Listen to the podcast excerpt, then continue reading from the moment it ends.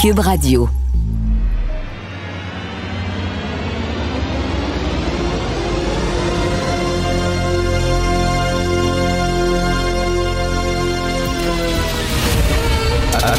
Attention, cette émission est laissée à la discrétion de l'auditeur. Les propos et les opinions tenues lors des deux prochaines heures peuvent choquer. Peuvent choquer. Oreilles sensibles s'abstenir. Richard Martineau. Martino. Un animateur pas comme les autres. Richard Martineau. Cube Radio. Bon lundi tout le monde, merci d'écouter Cube Radio. J'espère que vous avez eu un excellent week-end. Vous savez qu'il y a euh, dans il y a une section qui s'appelle Faites la différence où on publie dans le Journal de Montréal, le Journal de Québec, mais aussi surtout euh, sur le site internet. Il y en a régulièrement chaque jour des euh, textes venant de citoyens et non de, de, chroniqueurs professionnels comme moi. Alors là, j'ai vu un texte concernant une formation que doivent suivre les étudiants de l'Université de Montréal. En fait, une formation sur le consentement. Vous savez, c'est la grosse affaire ces temps-ci. Euh, des formations pour les employés de Coca-Cola, par exemple, où on disait aux Blancs d'arrêter d'être trop blancs.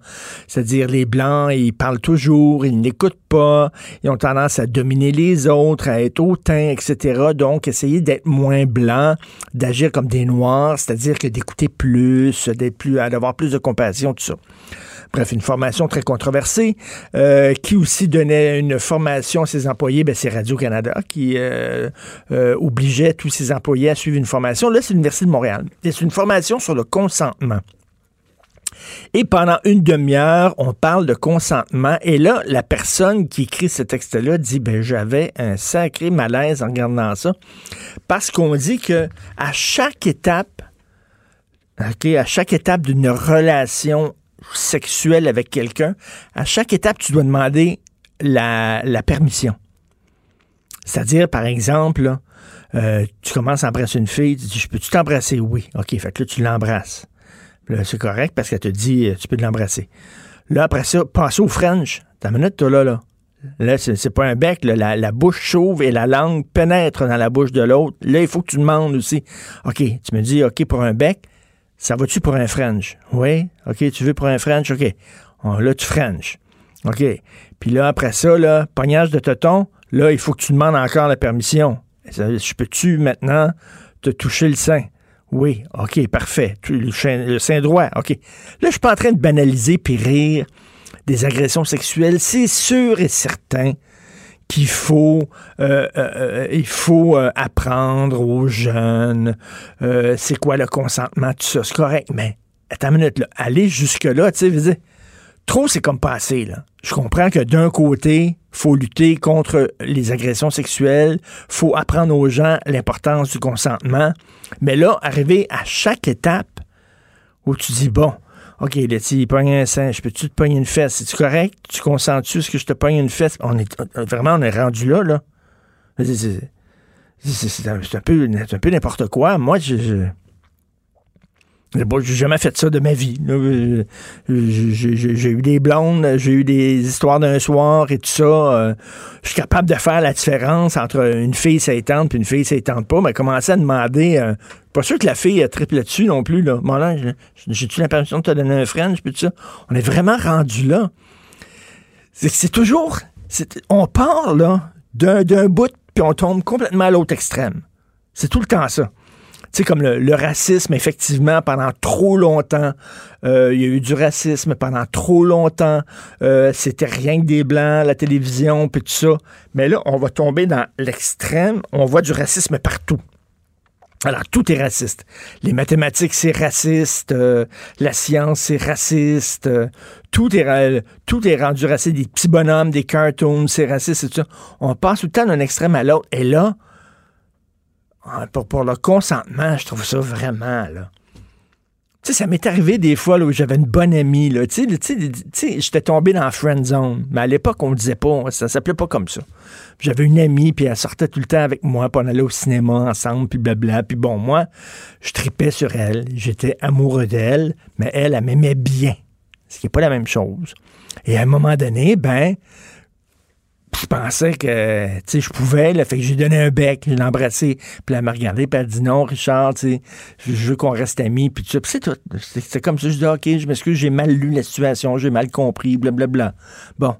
Aujourd'hui, c'est quoi? Est-ce que cette fille-là euh, écrirait sur Internet que je l'ai agressée? Tu sais, je comprends là qu'il faut faire attention, mais à un moment donné, là, de, dire aux jeunes, voici comment ça doit être fait maintenant. Vous devez demander la permission à chaque étape. Je trouve ça un peu lourd.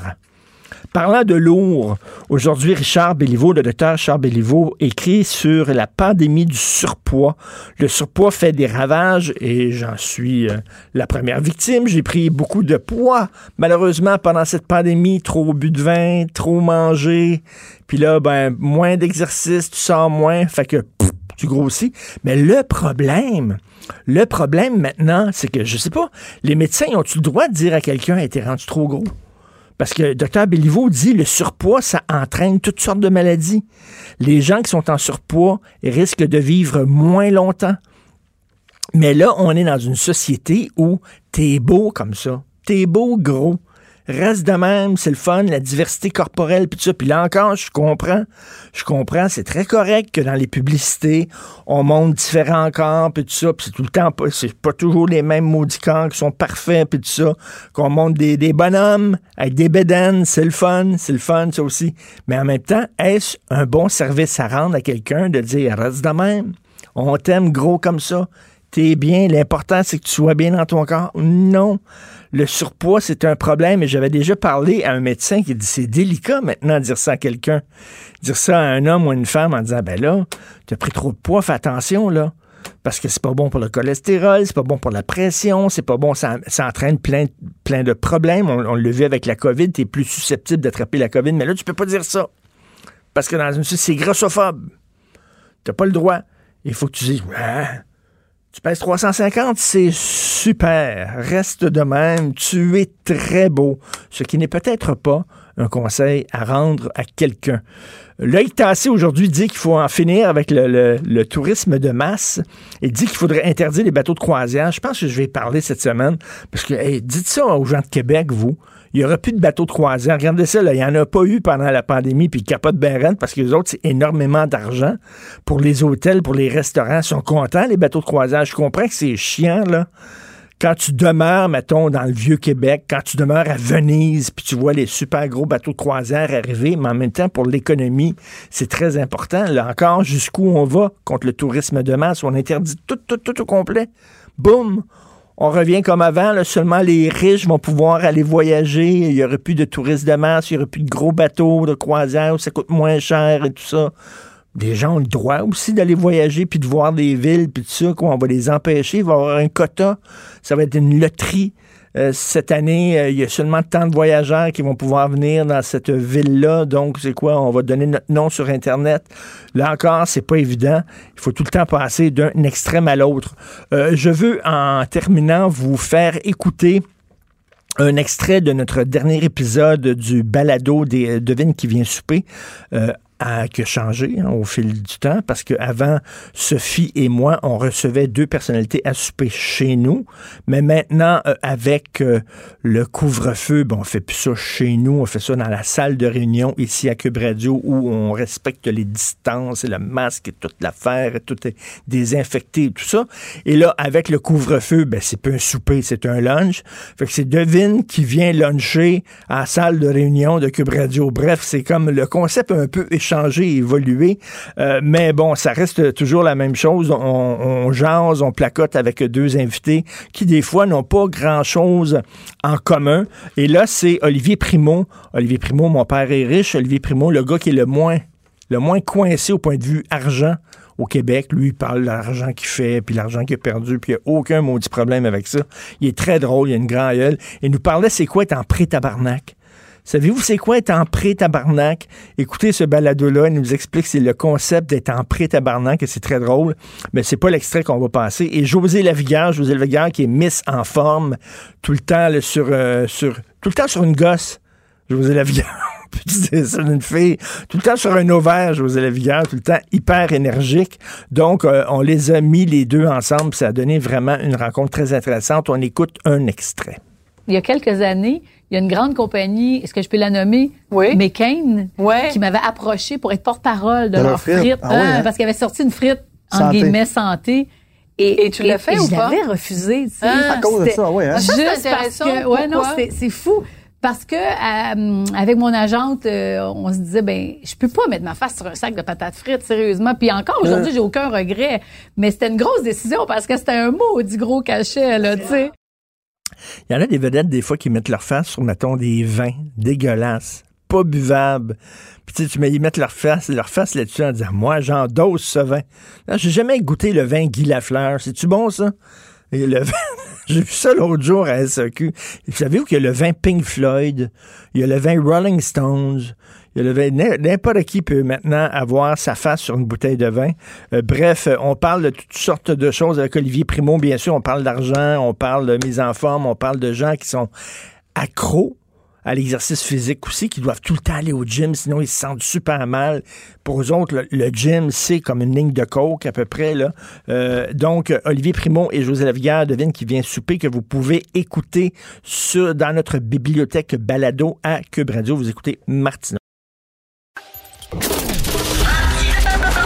Martino, souvent imité, mais jamais égalé. Vous écoutez Martino. Cube, Cube Radio. Le, le commentaire de Félix Séguin, un journaliste d'enquête pas comme les autres. Alors, comme tous les jours, j'ai le bonheur et le privilège de parler au meilleur journaliste au Québec. Tiens, d'ailleurs, Star Academy devrait l'inviter pour rencontrer les invités là-bas, les participants. Félix Séguin, bonjour. Bonjour, Richard. Salut. Alors, écoute, tu veux revenir sur cet homme exaspéré qui a frappé des autos à coups de marteau, mais cela dit, euh, tantôt un peu plus tôt, euh, Mario euh, Dumont en parlait à l'émission de Pierre Nantel et il disait, OK, je comprends là, que donner des coups de marteau, ces autos, là, c'est, c'est, c'est, c'est vraiment, ça n'a pas, ça a pas d'allure, mais manifester dans un tunnel, allô? Manifester dans un tunnel? Non, non, ben, justement, c'est de ça dont je voulais te parler. Si euh, on se met sur, on met un étalon de mesure, on place un étalon de mesure devant nous, puis on regarde ce qui est le plus grave au sens de la loi, probablement que c'est euh, de frapper à coups de marteau là, sur un véhicule, parce que ça relève du code criminel et c'est une accusation euh, de méfait qui pend au bout du nez de cet homme-là, qui, pour ceux qui ne le savaient pas, euh, s'est montré extrêmement, extrêmement remonté hier de voir que des manifestants conspirationnistes, samedi plutôt, que des manifestants conspirationnistes ont bloqué le tunnel Louis H. La Fontaine. Il s'est arrêté puis a commencé à en découdre verbalement euh, et physiquement avec les voitures des manifestants. Alors, bon, euh, ça, c'est un acte qui peut être euh, sanctionné par, euh, par le code criminel. Pour ce qui est des manifestants, là, c'est le code de la sécurité routière qui s'applique parce que ils se sont immobilisés sur la voie publique. Donc, dans la gravité, si on se fait un continuum de gravité, c'est bien sûr qu'au sens de la loi, probablement que c'est de s'être immobilisé dans le tunnel Hey. qui est le moins grave. Mais, mais re- re- mettons de côté maintenant cet étalon de mesure dont on vient de parler, ce continuum, puis prenons juste la question objective de la morale et de ce qui est acceptable socialement ou non. Qui, Richard, s'arrête dans le tunnel Louis-Polyte Lafontaine pour manifester son mécontentement contre des mesures qui sont censées euh, faire euh, diminuer les cas de COVID-19? La réponse à ça, c'est personne. Écoute, sauf- euh, et il y a des, sauf- et il y a sauf- des gens, il y a des gens qui sont mal à l'aise dans le tunnel, Louis-Polyte Lafontaine. Hein? C'est, tu sais, des fois, tu peux donner un lift à quelqu'un et la personne a vraiment hâte de sortir du tunnel. Il y a des gens qui aiment pas ça rouler dans un tunnel. Et là, t'imagines, t'es immobilisé, puis il y a des gens qui sortent de leur auto, tu sais. Attends une minute, là, tu peux faire peur à des gens, tu peux, je peux comprendre qu'il y a quelqu'un qui a pété des plombs. Ben, l'ironie de moi de, de, de, de, tout ça, là, c'est, c'est la- le, le commentaire d'une des, euh, des manifestantes qui dit euh, à celui qui s'en est pris à la voiture Hey, le fucké, t'as pété mon char. bon. là, euh, Qui là, est, je- qui est- Ah, parlant de qui est le hein. Oui. Alors, par où commencer? C'est- quand je quand j'entends ça, puis j'étais vraiment, puis je me rappelle, je passais le commentaire à ma blonde, c'est le monde à l'envers quand j'ai vu ces images-là en fin de semaine. Par où commencer pour t'expliquer ça? Ben, commençons par ce qui s'est passé à la manifestation, même si cette manifestante-là n'est peut-être pas celle qui a décidé d'en découdre avec les policiers lors de la manifestation d'en fin de semaine, qui était une manifestation euh, auquel plusieurs familles euh, assistaient, etc., qui était contre les mesures sanitaires et ils ont le droit de le faire, tout ça. Juste te rappeler que la police a dû lancer les gaz, là. Alors, tu sais, hey, le fucké, t'as pété mon char, alors que on venait de tenter de péter, justement, euh, pour reprendre ses paroles, euh, quelques quelques places en ville. En tout cas, je, je, Non, non, je- mais tu je sais, t'es immobilisé dans le- 2021, t'es- drôle d'année, drôle d'année. T'es immobilisé dans le tunnel, il y a des gens qui sortent, puis là, tu, tu te dis, coudon, c'est quoi? C'est-tu, y a-tu un accident? Est-ce un attentat terroriste? Tu sais, un moment donné, tu niaises pas avec ça, là. Vraiment, c'est, n'importe quoi. Cela dit, ça n'excuse pas le gars qui a sorti un marteau et qui a commencé à fesser ses autos non plus, là. Euh, Non, mais ça te dit, ça te, ça te démontre aussi euh, l'état d'écœurement de la population, généralement parlant, tu sais, parce que justement, il y a, euh, tu sais, en temps entre guillemets normal, puisque nous sommes dans des temps anormaux. Alors, en temps normal, verrais-tu quelqu'un sortir du, du tu un groupe sortir avec des t-shirts fuck le go euh, dans, dans le tunnel Louis-Polyte Lafontaine? Probablement que ça Non. me répondre non. Verrais-tu aussi quelqu'un en pick-up s'arrêter pour commencer à bûcher à coups de marteau sur les voitures des autres? Tant que tu vas me répondre non. Alors, tu sais, ça, ça, nous, ça nous dit quelque chose sur, sur mars 2021 en temps de pandémie, avec ces mesures qui sont contraignantes pour plusieurs, qui visent à sauver des vies, mais qui, qui, qui, qui, qui restent contraignantes. tu vois. Et tu vois ça et tu dis, il est temps que ça finisse, là, parce qu'à un moment donné, Ben, là, il va y avoir de plus en plus de gens qui vont totalement péter les plombs. Écoute, euh, au Québec, tu as allumé sur la même chose que moi, Jean-Nicolas Blanchet, euh, qui a réécrit sur le bordel informatique. Là, c'est des euh, pas d'appel d'offres, hein, des contrats, des gros contrats qu'on octroie comme ça toutes sortes de compagnies sans appel d'offres. Voilà, Jean-Nicolas Blanchet du Journal de Montréal, qu'on pourrait dire, qu'on pourrait qualifier de le père du bordel informatique. C'est lui le journal, le, tout petit, le tout petit père, le petit papa du bordel informatique. C'est lui qui est à l'origine de ces articles-là, là, qui euh, ont commencé il y a presque huit ans. Alors, 3000 contrats accordés de gré à gré. Euh, 2 milliards de données par Québec là en contrat sans appel d'offres. Euh, et euh, ces, ces, ces 3000 contrats-là, là, ce qui est intéressant de savoir, selon ce que recense euh, Jean-Nicolas Blanchet, ça s'est pas donné pendant la pandémie. Hein? Ben Ça, non. on peut pas justifier l'urgence de la pandémie pour dire euh, qu'il faut absolument dépenser cet argent-là sans aller en appel d'offres. C'est 2018-2019. Euh, les chiffres qui proviennent du gouvernement lui-même. Les données ont été rendues publiques de ces années financières-là. Tu sais que euh, la fonction publique peut donner des contrats de gré à gré. Quand c'est pas un appel d'offres, c'est donc de gré à gré, qui dépasse largement la limite permise si la situation d'urgence le nécessite. Sauf que Jean-Nicolas euh, euh, relève euh, que l'explication euh, que, que l'on nous donne, c'est que il a été possible de démontrer qu'un appel d'offres ne servirait pas l'intérêt public. C'est pour ça qu'on n'a pas, qu'on Ouais, un ben peu. là. on a juste donné ça comme explication. Voyons donc, c'est non, que- c'est- quand tu sais quand tu dis que quelque chose est court comme explication, ça c'est court en temps là. Ben oui. Euh, alors voici les, tu sais un peu euh, si on fait le tour des contrats, on, va en nommer trois là. Euh, 264 millions pour des équipements de euh, télécommunications à TELUS, 60, un peu plus de 70 millions euh, de produits Microsoft pour le réseau de la santé, près de 40 millions à Bell pour la gestion d'un réseau de télécommunications aussi. Alors on est dans ces chiffres là. là. Alors, c'est énorme, là. Sans, sans appel d'offres, rien, là.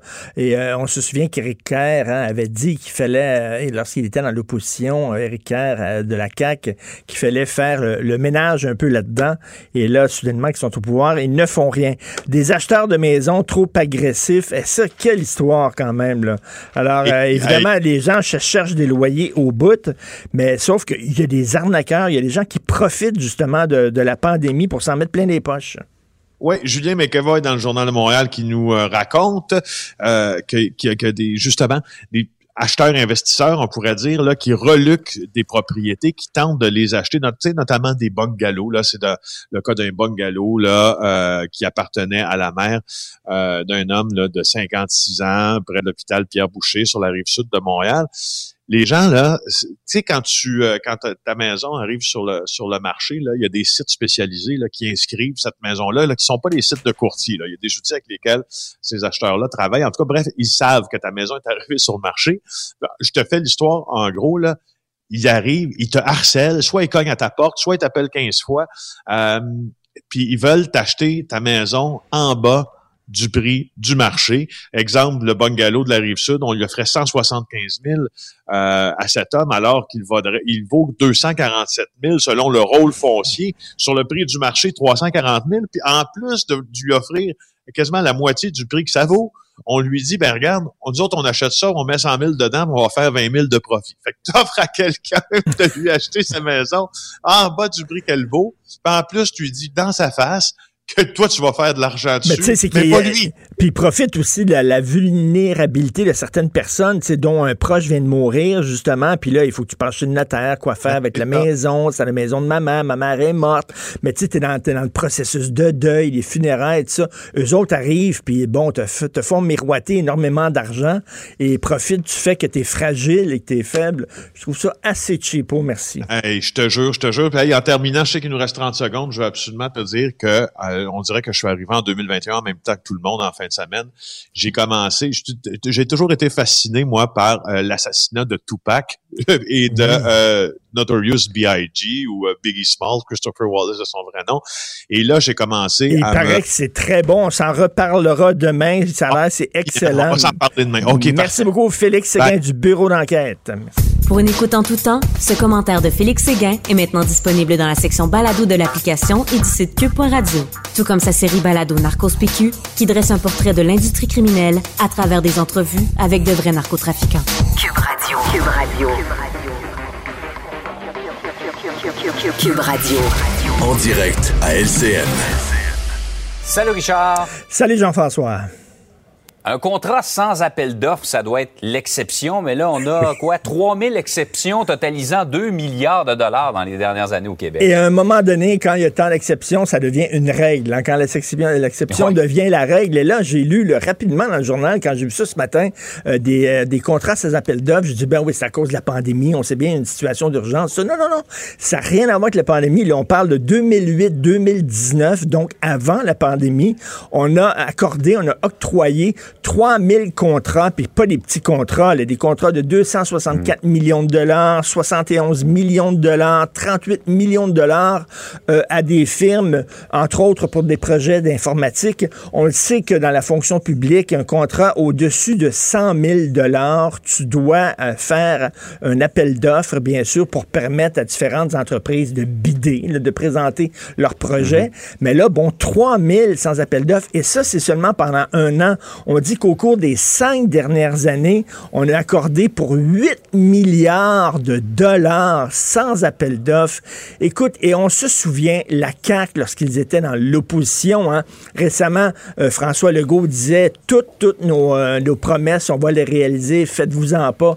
Ben, une des promesses de la CAQ, une des promesses de la CAQ lorsqu'ils étaient dans l'opposition, c'est de faire le ménage, justement, dans tout ce qui est les technologies d'information et de, euh, par, par exemple, de, de- des obliger à faire des appels d'offres il peut avoir des exceptions, mais là, 3000 contrats en un an, c'est pas une exception. Et deuxièmement, on avait promis aussi, rappelle-toi, une commission d'enquête, parce que euh, tout le monde le dit, là, on, a- on, est allé, on est allé voir ce qui se passait dans le milieu de la construction, on a vu que c'était pas très, très beau, un chum, c'est un chum, etc.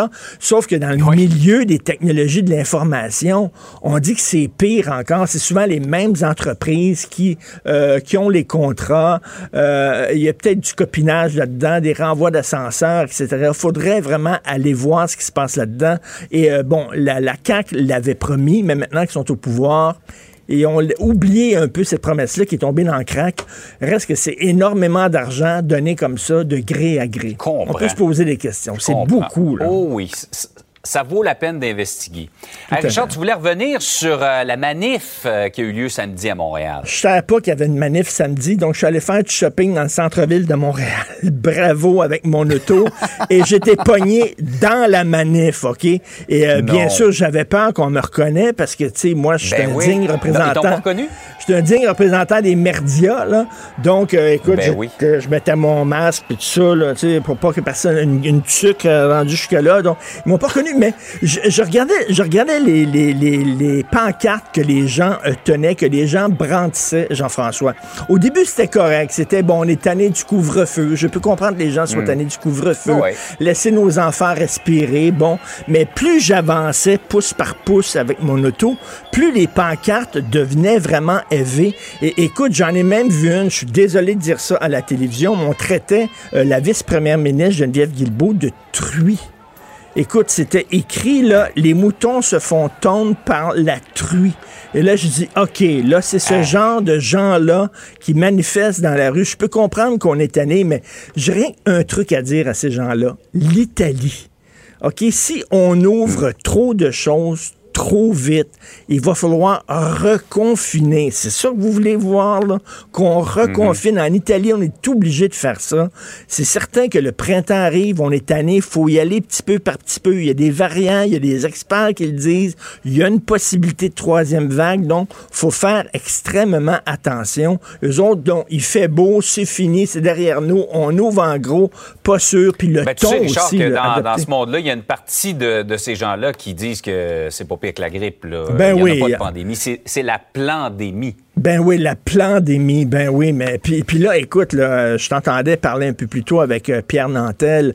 Euh, ce qui arrive avec le vaccin AstraZeneca, c'est très, très déplorable parce qu'il y a des gens qui vont dire, Ouais. ben regarde, c'est la preuve qu'il faut pas prendre de vaccin et tout ça. Moi, je le prendrais, je t'entendais dire que toi, tu le prendrais sans aucun problème. Moi aussi, de toute façon, je suis tellement tanné, je pense que je boirais du Lysol comme Donald Trump, là, tellement pour m'en- pour m'en sortir de ça. là. Fais-nous Et- pas ça. et dis-toi, dis-toi quelque chose.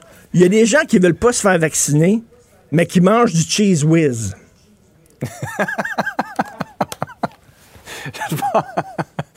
OK? On dit en anglais food for thought. Ouais, Réfléchissez à ça un peu. On va réfléchir à ça. Donc, Hey, Richard, passe c'est dommage. journée. Bonne journée. Joignez-vous à la discussion. Appelez ou textez le 187 Cube Radio 1877 827 2346. Vous ne le savez peut-être pas, mais plusieurs produits traditionnels québécois de l'alimentation ne sont plus fabriqués au Québec. On pense que ce sont des produits d'ici parce qu'on reconnaît les noms. Or, non, c'est maintenant propriété euh, de firmes étrangères. C'est euh, une situation que déplore M. Pierre Lucier, qui est un ancien journaliste, qui est auteur d'une lettre euh, qu'on a publiée dans la section Faites la différence, euh, qui s'intitule Que reste-t-il de nos amours? M. Lucier est avec nous. Bonjour, M. Lucier.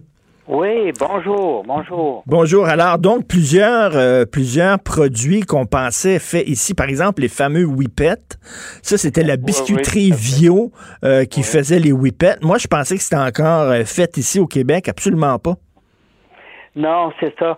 En fait, moi, ce qui m'a amené à, à faire cette recherche-là, j'ai pris quelques semaines quand même pour la faire, c'est j'ai été ému de constater, entre autres, les euh, soirées de euh, de départ euh, ou de fermeture, les soirées d'adieu que les compagnies ont parfois organisées pour leurs employés qui perdaient leur emploi parce que l'entreprise était délocalisée. Et j'ai été très ému de voir, par exemple, que les employés de Double Fruit, qui est l'ancienne compagnie produit Diamant, qui appartenait à Culinard de, de Sainte-Marie-de-Beauce, que les employés qui faisaient ces tartinades-là, ces confitures-là, euh, ont été reçus, imaginez, au Château Frontenac lors d'une soirée d'adieu de Smoker, la compagnie, la, multinationale des confitures. Et euh, c'est des gens qui probablement avaient jamais mis les pieds au Château Frontenac, mais qui les ont mis pour une fois. Et euh, été ému aussi de voir quand euh, la compagnie Sico a fermé ses portes à Beauport. Mhm. et qu'un soir, on- on- un des dirigeants de PPJ, là, Pittsburgh Payne, s'est présenté, il ne parlait même pas français, évidemment, et il y avait un interprète pour euh, expliquer aux gens qu'on fermait l'usine. Et le- c'était euh, le dernier galon de peinture en, en octobre 2019 est parti euh, sur le marché. Mais moi, je pensais que ces gens-là pouvaient garder leur emploi. C'est-à-dire que, euh, bon, oui, ça passait dans des mains de firmes étrangères, mais que ces gens-là, heureusement, avaient leur emploi. C'est pas le cas tout le temps, là. Non, le pire, c'est que la plupart du temps, ces marques-là euh, déménagent et la production aussi euh, suit. Et c'est ce qui est arrivé, ce qui arrive pour Sico. Vous savez qu'ils ont tout démoli leurs entrepôts. Ils avaient des entrepôts près du euh, euh, du tunnel Louis-Polyte Lafontaine là, à Boucherville. Ils ont tout, tout démoli ça. Ils n'ont gardé que des bureaux. Et euh, dans la région de Québec où est née euh, la firme Sico euh, à Beauport, ben là, c'est, des hangars qui sont. Il y a un surveillant qui reste à la porte, là, mais c'est pour le moment, c'est des hangars qu'on va probablement démolir. Le miel doyon, ça aussi, là, on connaît ça. là. Le on pensait que c'était québécois. Été vendu, ça aussi? Ben, le miel Doyon, me- dans les années 2003-2004, Paul Doyon, qui était le patron de... Parce que c'est une entreprise familiale depuis 75 ans, ça, le miel Doyon. Mais il a eu une offre de Billy B. Billy B, c'est une entreprise ontarienne euh, assez connue, je pense, au Canada anglais, dans le domaine du miel, les petits oursons, les petites bouteilles en forme d'ourson et de miel. Et euh, Billy B avait euh, fait une offre à Doyon en disant on va faire, vous allez faire partie d'un d'un groupe beaucoup plus important, ce qui est vrai en, en somme. Alors, c'était racheté, c'est devenu Billy B Doyon. Puis par la suite, McCormick, qui là était vraiment la grosse entreprise. McCormick, c'est 60% du miel vendu au Canada et ils sont présents dans d'autres sphères euh, d'a- d'activité alimentaire. Et euh, c'est une entreprise ontarienne qui a euh, repris Doyon et qui vend encore de- des produits avec une étiquette Doyon, mais fabriqués en Ontario. Et, et, et M. Lucier, vous le disiez, là, souvent, ce sont des, des, des, des- des entreprises familiales. Euh, bon, euh, la personne qui, mettons, a parti le, le, le- le miel doyon ou alors euh, euh, le biscuiterie Vio, quand ils ont parti Whippet, il y avait un attachement sentimental parce que c'était leur projet à eux. Euh, ils ont vu leur entreprise croître. Euh, il y avait des employés qui connaissaient. Il y avait, bon, mais l'affaire, c'est que quand ces gens-là décèdent ou prennent leur retraite, puis c'est donné à leurs enfants, puis des fois même à leurs petits-enfants, ces gens-là ont moins d'attachement émotif envers l'entreprise, envers les employés. Et quand il arrive une bonne offre, ben en même temps, on peut pas non plus les blâmer de dire, ben je vais passer au cash, puis euh, j'ai une très bonne offre, sauf que c'est une mauvaise nouvelle pour les employés. C'est une mauvaise nouvelle pour les employés, mais je dois dire que c'est une mauvaise nouvelle pour la population en général, parce que ces entreprises-là, non seulement créent des emplois, de l'activité économique, mais ce sont des icônes sur le plan culturel aussi. Il faut penser que Vio a une très, très longue histoire dans Montréal et dans Maisonneuve, enfin, dans le secteur Maisonneuve. Il y a même un quartier qui porte le nom de Viauville. Et c'est- en l'honneur de, de la famille Vio. La rue Vio, c'est la même chose. Ils sont plus, il n'y a plus de compagnie Vio, sur la rue Vio, mais la rue porte toujours le nom quand même. Et euh, il y a des, des, des générations de sauceuses de chocolat qui faisaient les whippets euh, chez Vio et qui sont euh, qui sont décédées. Mais c'est dommage que que ces, ces entreprises culturellement, euh, c'est pas simplement de la nourriture, pas c'est pas simplement de l'alimentation, c'est aussi une culture. là, Ben oui, ré- récemment, M. Lucie, il y a un livre qui a été euh, publié sur l'histoire des gâteaux Vachon. Ah, Euh, tout à fait, tout Bon, à fait. Euh, Va- Vachon, est-ce que c'est encore, oui, un excellent livre, puis puis très bien illustré, tout ça. Euh, Gâteau Vachon, je pense, c'est plus québécois, hein, ça se peut-tu? Euh, non, c'est c'est Bimbo, c'est une euh, multinationale mexicaine qui est propriétaire, mais elle a racheté aussi Canada Bread. Euh, Canada Bread, c'est pomme, le pain pomme à Laval. Ah, là. oui. Et, et en Ontario, ils sont présents en Ontario. Mais c'est une entreprise qui, qui semble être décidée à rester sur place parce que Vachon est toujours euh, à Sainte-Marie-de-Beauce. OK. Euh, bien que c'est la compagnie Bimbo qui les fabrique, mais euh, souvent dans, dans le cas de vente comme de comme Vachon, ce qui intéresse les grandes entreprises, c'est leur réseau de distribution, parce que Vachon était présent dans tout l'est du Canada et même en Nouvelle-Angleterre, et encore aujourd'hui, ils ont des agences, ils ont des distributeurs, etc. C'est ça souvent, c'est- le réseau qui intéresse euh, ces entreprises-là. Mais euh, en tout cas, pour les gens de Sainte-Marie-de-Beauce, euh, l'entreprise est toujours là, puis nos Et- amis mexicains semblaient pas vouloir la déménager. Puis ils gardent le nom, fait qu'on pense que Vachon, on pense que c'est québécois, mais finalement, euh, quand on achète un Joe Louis ou euh, une croquette, euh, on envoie notre argent à une entreprise mexicaine, mais heureusement, il y a des Québécois qui travaillent euh, quand Ah même. oui, oui, tout à fait, tout à fait. Mais Oui. non, mais c'est un très bon texte. Et évidemment, on se départit de ces entreprises-là. C'est des bonnes Oui. nouvelles pour les gens qui font de l'argent puis qui vendent l'entreprise. Mais effectivement, il y a comme il y a des racines québécoises là-dedans qu'on perd. Ça fait partie un peu de, de nous, du Québec. Donc, j'invite les gens à lire euh, euh, dans, sur le site Internet du Journal de Montréal, Journal de Québec, Que reste-t-il de nos amours de Pierre Lucier sur ces produits traditionnels québécois de l'alimentation qui ne sont plus fabriqués ici chez nous? Merci beaucoup, M. Lucier. Merci. Merci. M. Pierre Lucier. Martineau, il n'y a pas le temps pour la controverse. Il a jamais coulé l'eau sous les ponts. C'est lui qui la verse. Vous écoutez Martineau. Cube, Cube Radio. Gilles Proulx. Le où, quand, comment, qui, pourquoi ne s'applique pas sa ricanade? Parle, parle, parle, genre, genre, genre. Gilles Proulx. C'est ça qu'il manque tellement en matière de journalisme et d'information. Voici le commentaire de Gilles Proulx. Gilles, bonjour. Vous avez allumé sur la même chose que moi le texte de Loïc Tassé que j'ai lu ce matin. J'aime beaucoup Loïc, j'aime beaucoup discuter avec lui, mais qui dit qu'on devrait arrêter les bateaux de croisière dans le Vieux-Québec. Je suis pas sûr que les gens de Québec seraient contents parce que ça leur apporte de l'argent en maudit, ça. C'est inimaginable quand même, un gars si euh, illuminé que lui, si éclairé, surtout en matière de politique inter et euh, asiatique notamment. Euh, il devrait aller faire un tour ce matin dans le Vieux-Québec et voir le nombre de vitrines qui sont obstruées par des grandes banderoles, commerce alloué, voir combien il y a de touristes dans le Vieux-Québec ce matin, qui est le joyau identitaire de l'industrie touristique de la vieille capitale.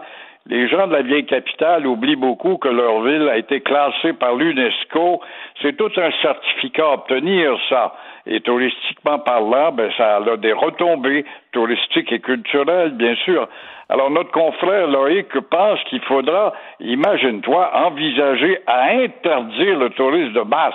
Il cite en exemple le Vieux-Québec, qui pourrait redevenir un beau petit quartier familial. Je veux bien, mais euh, imaginez euh, la tour Eiffel, toi qui vas souvent à Paris, mon cher Richard, la tour Eiffel de Paris qui attire le Québec entier, 8 millions de touristes en haut à 50 piastres pour monter, ce que ça représenterait comme affaissement monétaire et comme retombée également pour les emplois. Et lui, il dit que le tourisme de masse, c'est pour enrichir euh, en partie, en partie, dit bien quand même, euh, les bateaux de croisière. Or, les milliards de dollars de bateaux de croisière, ils dorment sur l'eau actuellement dans des milliers de ports. Enrichir les compagnies d'avions qui polluent les eaux, la terre et le ciel. C'est un peu vrai. Mais à ce moment-là, si on maintient l'industrie touristique entre les mains d'une petite minorité qui vont payer des prix de fou pour monter à bord d'un bateau ou d'un avion, le grand peuple ne pourra plus euh, Et- avoir accès à Non, l'industrie. et c'est et c'est ça. Et, et- et Gilles, une, une- une des victoires de notre civilisation, c'est que maintenant, les gens de classe moyenne peuvent voyager. Avant, il y avait seulement, avant, on appelait ça le grand tour. C'est les bourgeois, les gens très riches allaient en Europe et faisaient le tour des villes principales là, euh, en Europe. Mais c'était, il, fa- Exactement. il fallait être très, très riche. qui est curieux, qui est un signe d'intelligence, la curiosité Alors, moi, ce que je comprends pas, euh, il devrait retenir, notre ami Loïc, il devrait retenir qu'hier encore, hier, il y a eu du grabuge, 5000 personnes, c'est vrai que ça représente pas le Québec, du grabuge dans le centre-ville de Montréal, de même que dans le pont-tunnel Louis-Polyte Lafontaine. Euh, quoi qu'on peut penser, c'est que ça commence à démontrer comment les gens en ont ras-le-bol de rester à la maison, d'être enfermé, à regarder euh, la télévision avec des émissions de voyage, quoi. Ah. Non, non, puis s'il n'y avait pas de voyage, là, euh, Venise ben, tomberait parce que Venise vit par le voyage. Florence est une autre ville qui vit par le tourisme. Je comprends que lorsqu'on demeure dans le Vieux-Québec, de voir euh, tout, les, chaque été les touristes arriver, c'est pas drôle, mais à un moment donné, quand tu décides d'aller vivre dans le Vieux-Québec, ben ça vient avec ça. Comme quand tu décides d'aller vivre dans le Vieux-Montréal, ben tu le sais qu'il va y avoir des touristes l'été. Si t'aimes pas les touristes, ben va pas là. Ben voilà, pourquoi est-ce que tu achètes un appartement dans le Vieux-Montréal? Ça fait bien habiter dans le Vieux. Mais tu sais à l'avance, ton vendeur te le dira pas, mais tu le sais que si tu invites du monde à souper, c'est garanti qu'ils vont avoir une contravention parce qu'il n'y a pas de maudit plate pour stationner. Il y a des inconvénients, mais il faut faire la part des choses et faire un choix fort, puis se dire, ben, j'habite là parce que je retourne dans les sources, dans les racines de ma nation, euh, le Vieux-Québec. C'est notre vie, c'est le départ de notre vie, c'est à nous autres, les Québécois notamment. Alors, c'est beau le Vieux-Québec en maudit, mais c'est vrai que lorsqu'on arrive l'été, puis c'est rempli de touristes, on a de la difficulté à marcher dans les rues. Il y a un côté aussi qui est un peu plate, mais ça vient, il y a, des avantages et des désavantages. Euh, Gilles, finalement, euh, on pensait qu'il allait avoir un baby boom comme il y a eu pendant la crise du verglas, rappelez-vous, où euh, les gens allaient, allaient coucher dans des gymnases puis en profitaient pour soigner pendant la nuit. Donc, il, y a eu plein, il y a eu plein d'enfants euh, qui sont nés neuf mois plus tard, mais là, il n'y a pas eu vraiment un baby boom de la pandémie. Absolument pas. Les experts, les experts se sont trompés. Oui, les contradictions au Québec, notre taux de natalité, qui est déjà l'un des plus bas au monde après l'Allemagne, devait grimper selon les experts. Ah, les experts. Les experts peuvent dire n'importe quoi, sont jamais congédiés. Experts en météo, tu te trompes pas grave. Experts en économie, tu te trompes pas grave.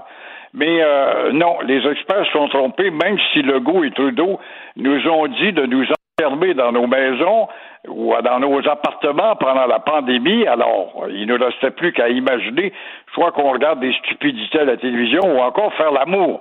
Eh bien non, le taux de natalité euh, a baissé. Il était de 84 200 en 2019, au début de la pandémie. Il est tombé à 81 800 en 2020. Alors, les experts se sont trompés encore une fois. Ben, c'est parce qu'en pandémie, on est trop gros on est trop sous pour euh, faire l'amour. trop stone, oui, aussi, oui, il y a ça. Mais il faut croire qu'on comptait. Mais tu vois, encore une fois, les Québécois, on est fort là-dessus. On comptait sur l'immigration. Ah, l'immigration, moins à pleine porte à cause de la pandémie, c'est plus difficile d'entrer. Et les immigrants avaient des hauts taux de natalité, eux autres. Alors, probablement que les immigrants ont déjà fait leur petit dans le passé. Comme il y en est rentré moins, notre taux de natalité a baissé. Alors, c'est ce qu'on appelle, encore une fois, compter sur les autres quand même pour avoir des bons scores.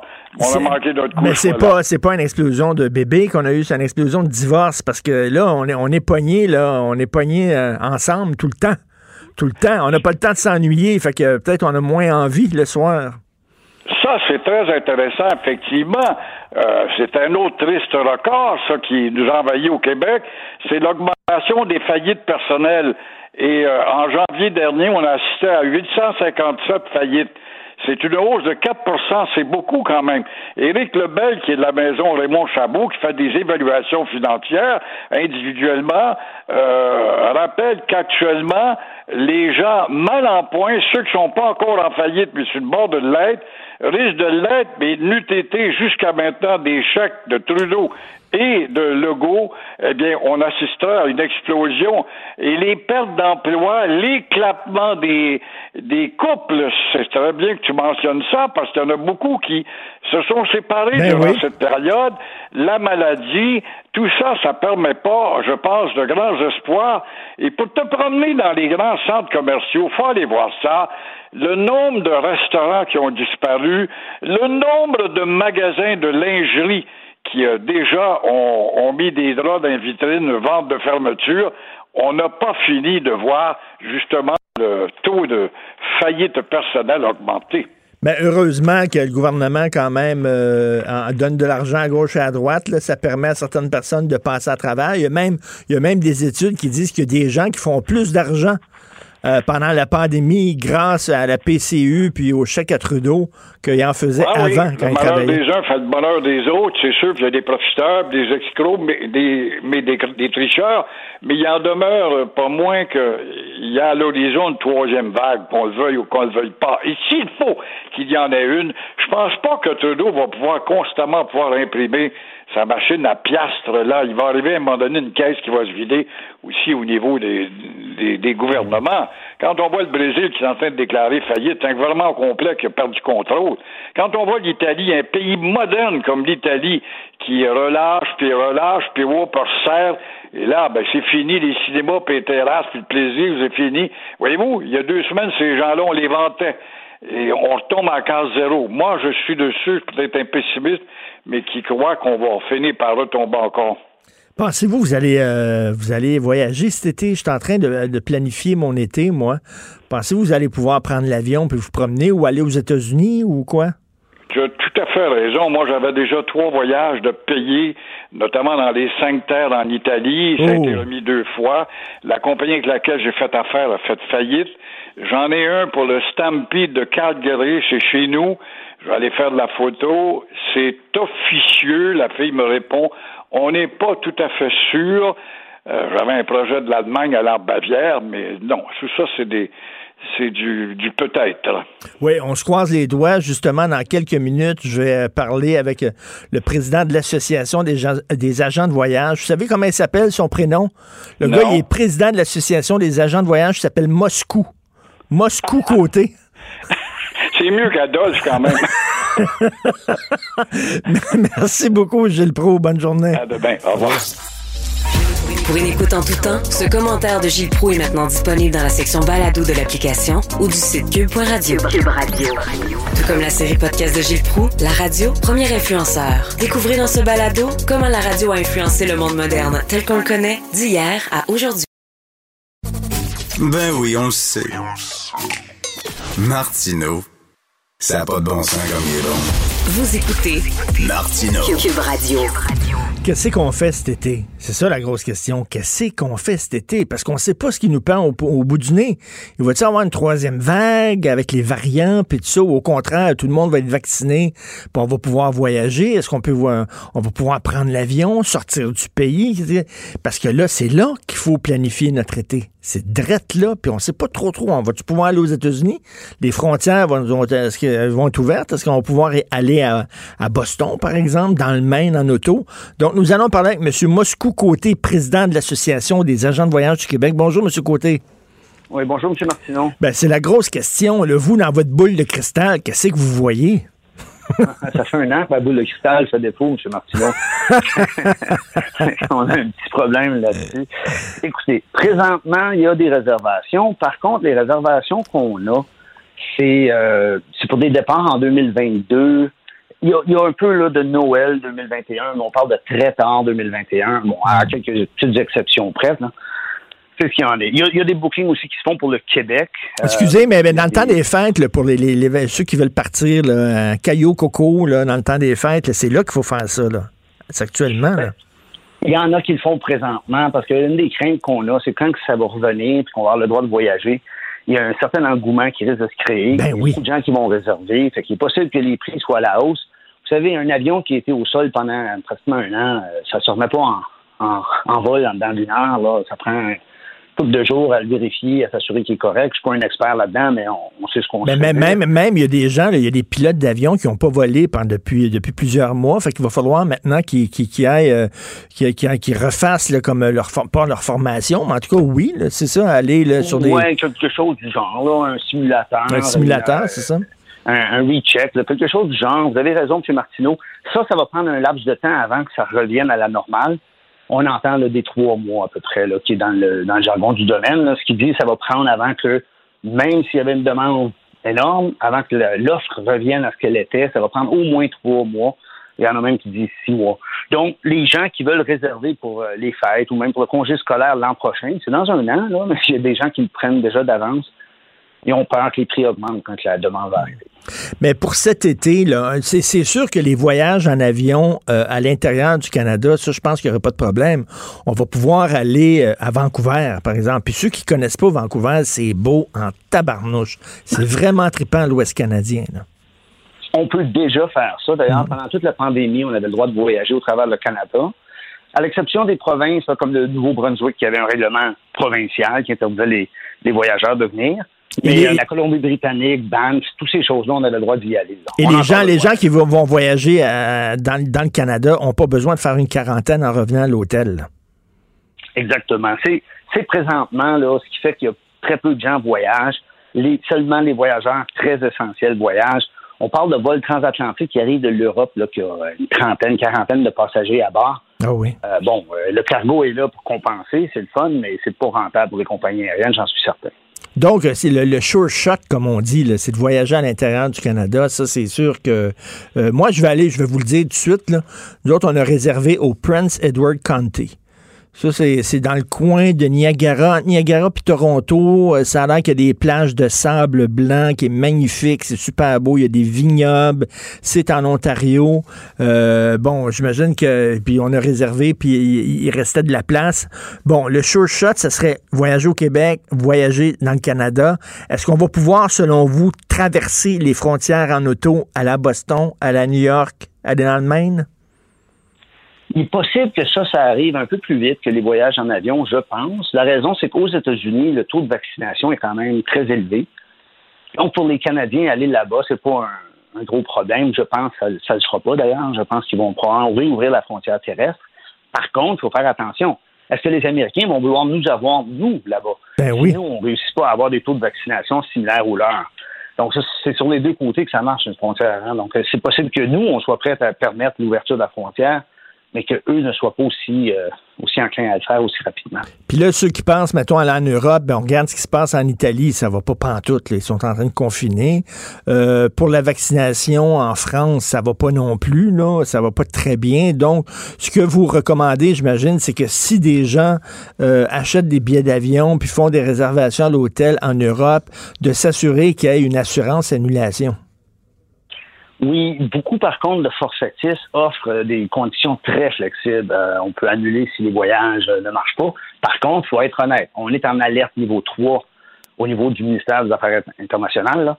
Euh, donc, on le sait, là, on, on est déjà conscient qu'il a évité tout voyage non essentiel. Donc, quelqu'un ne pourrait pas arriver et dire ben, je ne savais pas. Il est supposé le savoir à ce point-ci. Donc, oui, une assurance annulation. Il y a aussi des bases tarifaires un peu plus élevées qui permettent l'annulation avec ou un petit frais ou aucun frais même. Euh, L'agent de voyage va pouvoir vous aider à trouver vraiment ce qui est important. Et les îles de Madeleine aussi au Québec sont très populaires là, pour l'été, on a beaucoup de demandes pour ça. Beaucoup de demandes pour ça. J'imagine, est-ce qu'il y a des gens aussi qui vont reporter leur voyage? Il y en a souvent, là, bon, dès que l'école est finie, euh, fin juin, c'est là qu'ils prennent euh, leur- leur- leurs vacances. Euh, J'imagine qu'il y a des gens qui, ceux qui sont capables de le faire avec leur employeur, bien sûr. Il y a des gens qui vont essayer de, de voyager plus vers le mois d'août, mi-août, par exemple, en se disant, ben là, euh, pas mal de gens vont être vaccinés à la mi-août. On pense vraiment que les, les fameux hôtels prisons là, de quarantaine obligatoire au retour vont être levés autour du mois de septembre. Ça serait le fun si je me trompais puis ça arrivait avant ça, mais je suis certain qu'ils vont le garder, tout comme ils ont voulu prévenir un exode pendant le, le congé scolaire cette année. Je pense qu'au mois de juin, à la fin des classes, ça va toujours être là, de façon à prévenir là, le- l'envol des gens. là. Et qu'est-ce que ça, quelles sont les, les, les, les, euh, les destinations euh, choyées ces temps-ci? là? Les, gens qui vous appellent, là, qui appellent les agents de voyage, c'est quoi? C'est surtout Île-la-Madeleine, Charlevoix, j'imagine? Pour ce qui est du Québec cet été, c'est île, île de Madeleine, Charlevoix, exactement. Euh, un peu de voyage à l'intérieur du Canada. Euh, Pour ce qui est de l'international, présentement, comme je disais, il n'y a rien avant 2022 qui est, euh, qui est sérieusement réservé. Mais ce qui est surprenant, c'est qu'il y a quand même beaucoup de croisières qui sont réservées. On pensait que les croisières, avec tout ce qu'on avait vu en début de pandémie, Ben oui. ça serait euh, la cata puis blacklisté pendant quelques années. Ça semble pas être le cas, M. Martineau. Euh, il semble y avoir beaucoup, beaucoup de, d'engouement pour les croisières, surtout dans le Pacifique Sud, là, les régions comme Tahiti, euh, bon, euh, parce que les prix sont beaucoup moins chers que d'habitude.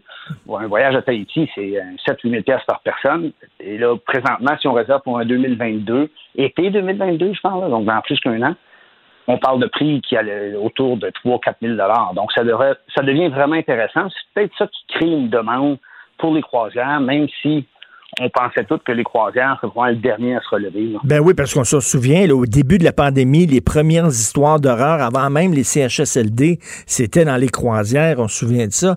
Est-ce que les croisières demandent comme une preuve de vaccination pour pouvoir euh, y aller? Certaines compagnies croisières ont annoncé que ce serait une exigence, M. Martineau, mais ils n'ont pas toutes annoncé ça. Euh, maintenant, comme on sait, la vaccination demeure un choix personnel pour plusieurs.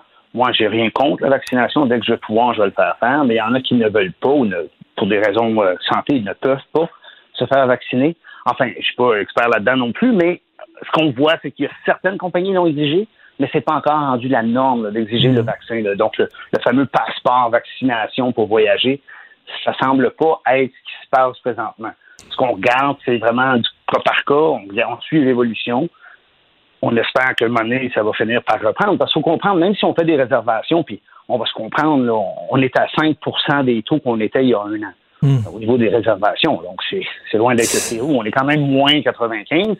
Et l'agent de voyage, qui lui touche une commission qui, est inclue dans le prix, c'est pas plus cher si on achète via un agent de voyage ou en direct, on est payé seulement au départ des clients. Donc, on a beau faire des ventes aujourd'hui hmm.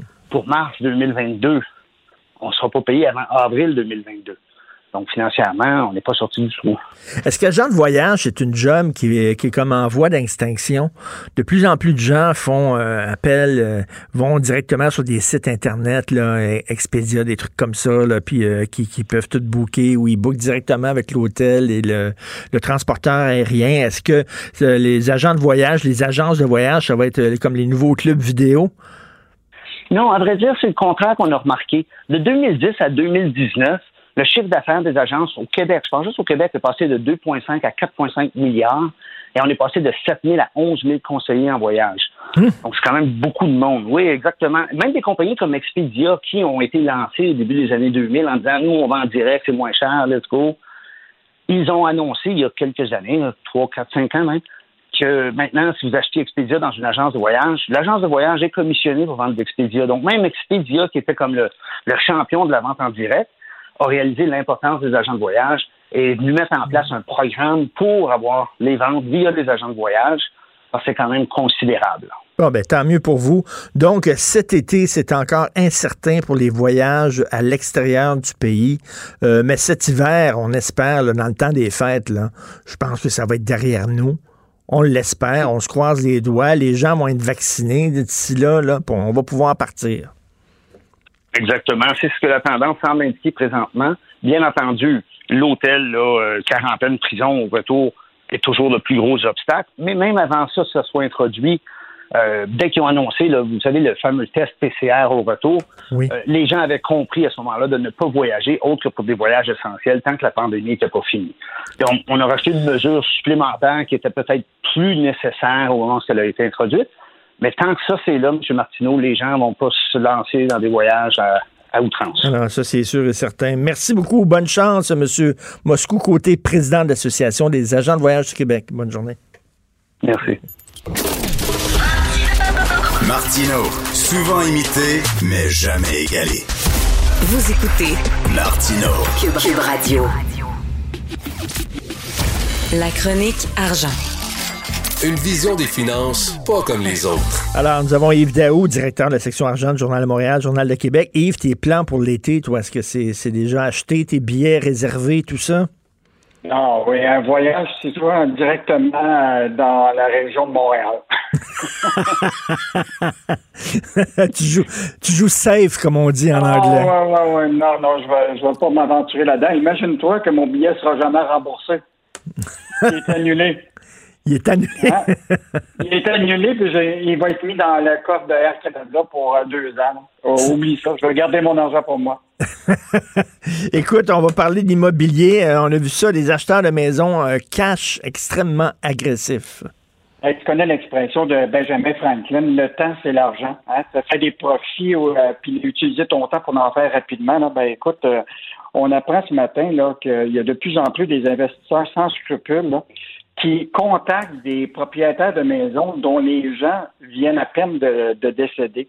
Alors, c'est le cas de euh, ben, je, te, je, te, rappellerai que, bon, évidemment, c'est un marché fou, hein, l'immobilier, là, actuellement.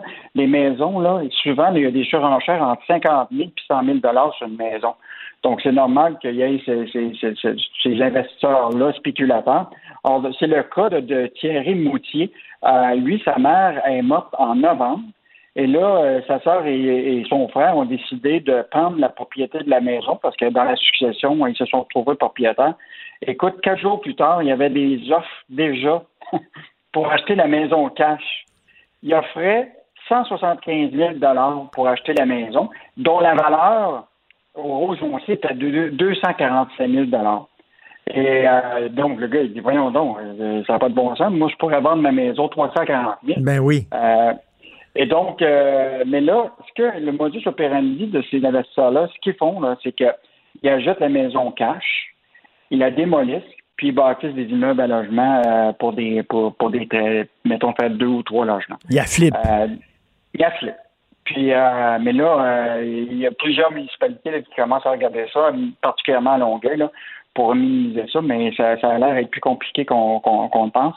Mais ce qu'il faut plutôt alerter les, euh, les, les, les, les propriétaires là, de l'immobilier, c'est de faire attention à ce type d'offres-là qui, qui, qui arrivent dans le marché. Parce que les autres, mettons, ils offrent 175 000, ils vont mettre, mettons, 150 000 dans les rénovations, puis ils vont vendre ça mais rapidement, puis ils vont faire 20 000 pièces de profit.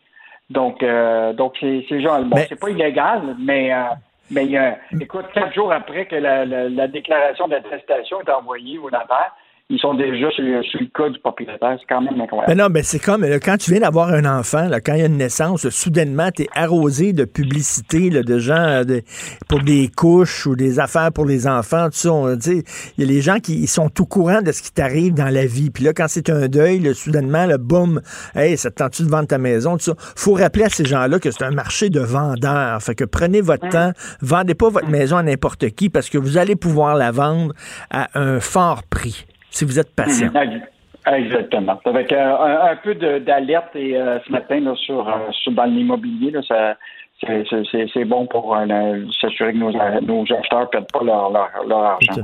Des prêts pardonnables, ça, j'adore ça. C'est une subvention finalement cachée. C'est que on dit, ah non, là, comme on, on m'a donné à Alstom, là, on a donné un prêt pardonnable, c'est-à-dire que si euh, ils gardent les emplois au Québec, ils n'auront pas besoin de rembourser leurs prêts. Euh, donc, déjà 100 millions de prêts pardonnables qui ont été accordés par le gouvernement du Québec. Oui, euh, écoute, on s'en est parlé la semaine dernière, là, puis on s'est dit, ben, les prêts pardonnables, c'est un nouveau langage là, de, de Pierre Fitzgibbon, ministre de l'Économie.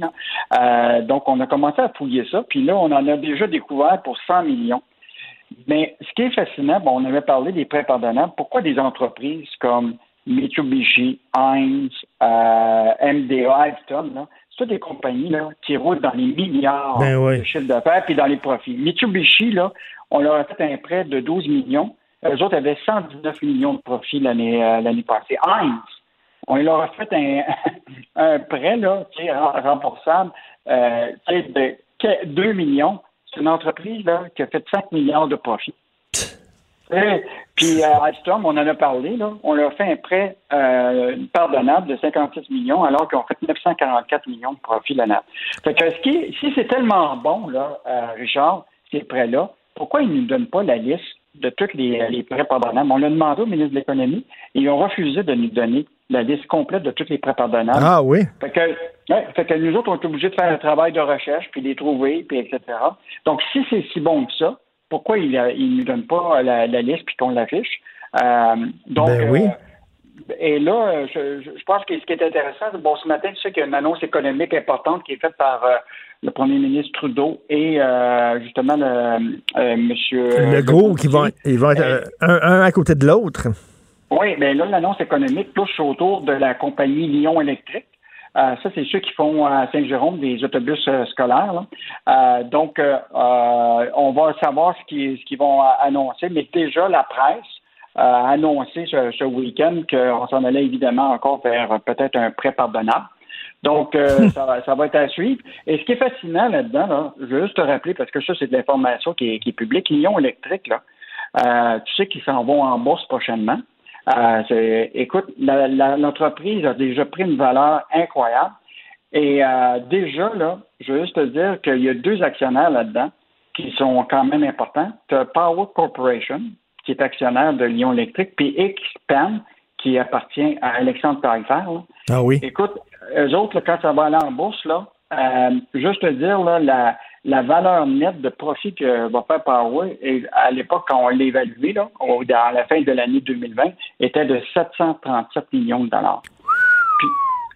Donc, euh, est-ce que dans le fond, est-ce que Lyon Électrique a besoin des prêts remboursables quand ceux qui vont aller en bourse vont passer au, cash? En tout cas, regarde, on, soulève les questions. On soulève les ben questions. Oui. Puis euh, on, va, on espère qu'il y aura des réponses à, nos questions. Et en terminant, Rogers qui a acheté euh, Chat. Écoute, c'est une grosse nouvelle, ben évidemment, euh, dans le secteur des télécommunications. donc, justement, Rogers va mettre la main sur un, un, rival ou un concurrent euh, dans l'Ouest canadien, puisque c'est une transaction qui touche essentiellement là, euh, l'Alberta, le Manitoba et, l'Ouest.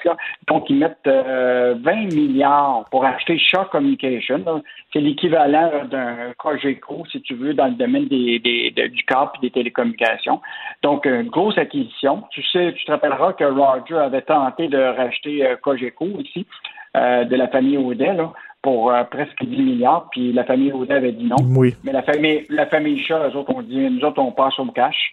Euh, donc, euh, c'est fait. Donc, ça touche beaucoup, évidemment, l'Ouest canadien, mais la, la, famille, la famille Chat de, de l'Ouest fait un gros gain. Donc, euh, grosse concurrence dans l'Ouest, là, parce que là, Roger achète euh, ça. Ça va être une bataille entre BCE et les autres pour ce marché-là avec TELUS. Ben oui, euh, c'est gros maintenant, Rogers. Et écoute, il faut, faut se péter bretelles quand on est numéro un au Québec, il faut le dire. Là. Alors, le Québec numéro un des faillites personnelles au Canada. Yes!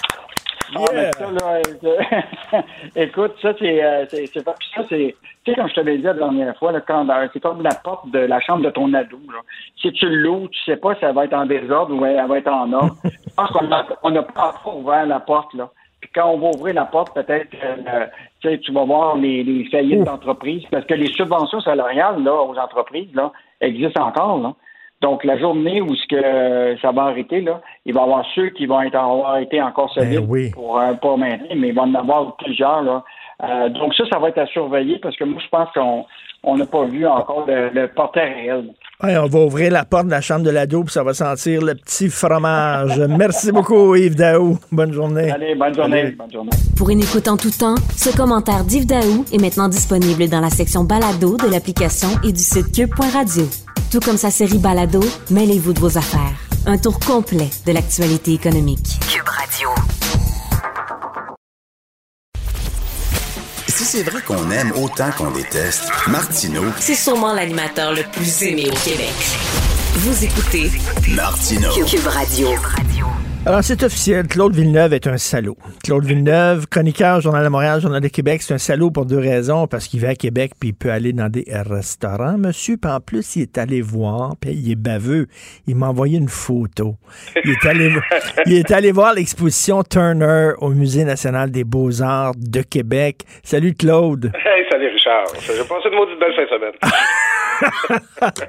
Écoute, à chaque fois que je parle d'art visuel puis d'exposition, je sais qu'il y a des gens là, qui ont, qui aiment pas ça aller voir des expos. Puis des fois, ils disent c'est dur à comprendre l'art visuel. C'est weird, les, les, les peintures. Ils sont, sont pas habitués à ça. Turner, c'est magnifique, c'est super beau, c'est des, des, tempêtes sur la mer, c'est des bateaux, puis tout ça. C'est, il a travaillé beaucoup le, sur le jaune. C'est, une splendeur. Et toi, tu es allé voir ça. Est-ce que c'est aussi beau que je, le, je l'espère? Oui, c'est super accessible parce ben que oui pourrais dire que Turner, c'est un peu le précurseur du cinéma catastrophe. Tu sais. C'est- non, mais c'est ça. Lui, c'est l'idée. Bon, on n'entrera pas des grands con- con- concepts là, philosophiques d'histoire de l'art, mais c'est l'idée de chercher le sublime, de, de chercher tu sais, la beauté dans ce qui est épeurant, dans ce qui est effrayant, dans des avalanches, dans des dans des torrents là qui s'emportent, là, de trouver que ce qu'il y a de beau là, dans une un paysage, une tempête sur la mer ou un paysage de, de Londres où tu vois la, la pollution là qui euh, dans l'atmosphère, puis tout ça, c'est quasiment l'inventeur du de, le précurseur du steampunk, tu sais. puis le, le musée euh, a fait une super belle scéno pour mettre ça en valeur avec une trame sonore qui t'accompagne par la visite, puis même trois installations où tu peux être littéralement avec toute la vidéo comme au milieu d'un tableau de Turner. Est-ce que c'est des gros tableaux, Turner, ou... T'as- écoute, t'en t'en as des gros, là, plus monumentaux, là, euh, notamment là, des toiles là, de ces, ces jours. C'est c'est un grand voyageur aussi, là, des, des toiles là, de- en Suisse, à Venise. Ça, c'est un, un peintre euh, anglais et qui, qui, qui a beaucoup traversé l'Europe là, pour euh, faire ces tableaux. Alors, t'en as des plus gros, puis t'as aussi, tu sais, c'est des esquisses, là. Lui, il faisait des petits échantillons là, au crayon, là, avec un petit peu d'aquarelle pour vendre ça à ses clients, là, pour dire, regarde, si tu trouves ça beau, je vais t'en faire un plus gros, là, plus fini. Mais tu mettrais ça dans ton salon, là, t'aurais déjà l'impression d'avoir un tableau de maître. là, as plusieurs comme ça, des petits dessins comme ça. Mais euh, non, il y a, il y a- écoute, il y a des pièces très impressionnantes là-dedans. Et même une qui appartenait à Maurice Duplessis. Ah oui. Oui, puis pourquoi euh, Maurice Duplessis l'avait acheté, c'est que c'est euh, ça dépeint la campagne d'Abraham. OK? Abraham, c'était une petite côte près du domaine de James Wolfe qui avait rebaptisé comme ça à cause de sa victoire des plaines d'Abraham. Alors, Duplessis avait acheté cette toile-là pour cette raison-là, puis elle a été cédée au musée à sa mort, puis est exposée. euh, Eh ben, je sais pas combien il avait payé. Peut-être qu'à l'époque, euh, Turner, c'était moins cher. Euh, je me suis euh, dans, dans le film, parce que j'ai vu un film sur la vie de Turner, et à un moment donné, il voulait savoir c'était quoi le, le feeling quand on est dans une tempête. Alors, il est allé sur un bateau et il a demandé d'être attaché au mât du bateau. là. Ils l'ont attaché bien correct, puis ils sont allés dans une tempête, puis lui, voulait voir.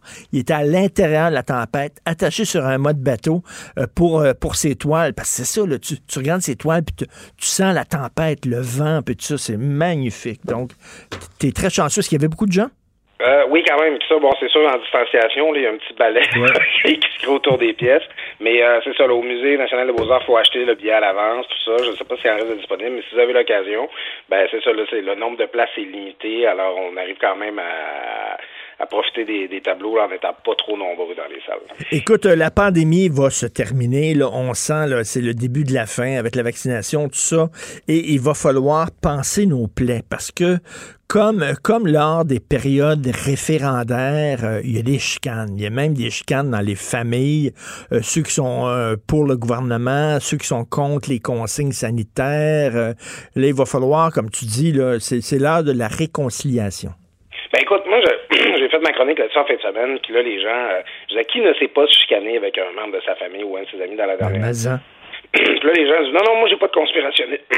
Pardonne-moi, Richard. J'ai, pas de conspirationniste autour de moi. Je me tiens pas avec ce monde-là. T'as peu, là. T'es pas obligé de penser que Bill Gates euh, contrôle la pandémie puis qu'il veut nous mettre des puces 5G euh, dans le corps pour avoir eu des raisons de chicaner avec du monde, là, dans la dernière année, là. On en a tous eu, là, des beaux-frères qui s'en faisaient pas trop avec, euh, qui avaient pas trop peur d'attraper la maladie qui faisaient pas attention aux règles. Ou d'autres que, qui faisaient la police, là, quasiment installés à l'entrée de l'épicerie, là, surveiller le monde qui, qui se lave les mains puis qui mettent leur masque puis tout ça. Tu sais, euh, d'autres qui pensaient que François Legault, là, on pouvait plus le critiquer, là, puis que c'était quasiment un crime séditieux, là, de contester l'action du gouvernement. Puis d'autres mondes qui disaient, on est en Corée du Nord, on peut plus rien dire, tu sais. Des, des raisons de chicaner dans la dernière année, là, tout le monde en a eu, avec des plus modérés ou des plus radicaux que nous, là, moi, je me suis chané avec des amis. Il y a un ami, j'ai quasiment perdu. J'espère qu'on va pouvoir se réconcilier puis passer par-dessus. là. Mais euh, écoute, lui, il me trouve straight, straight, straight. Il trouve que je fais peur au monde et tout ça.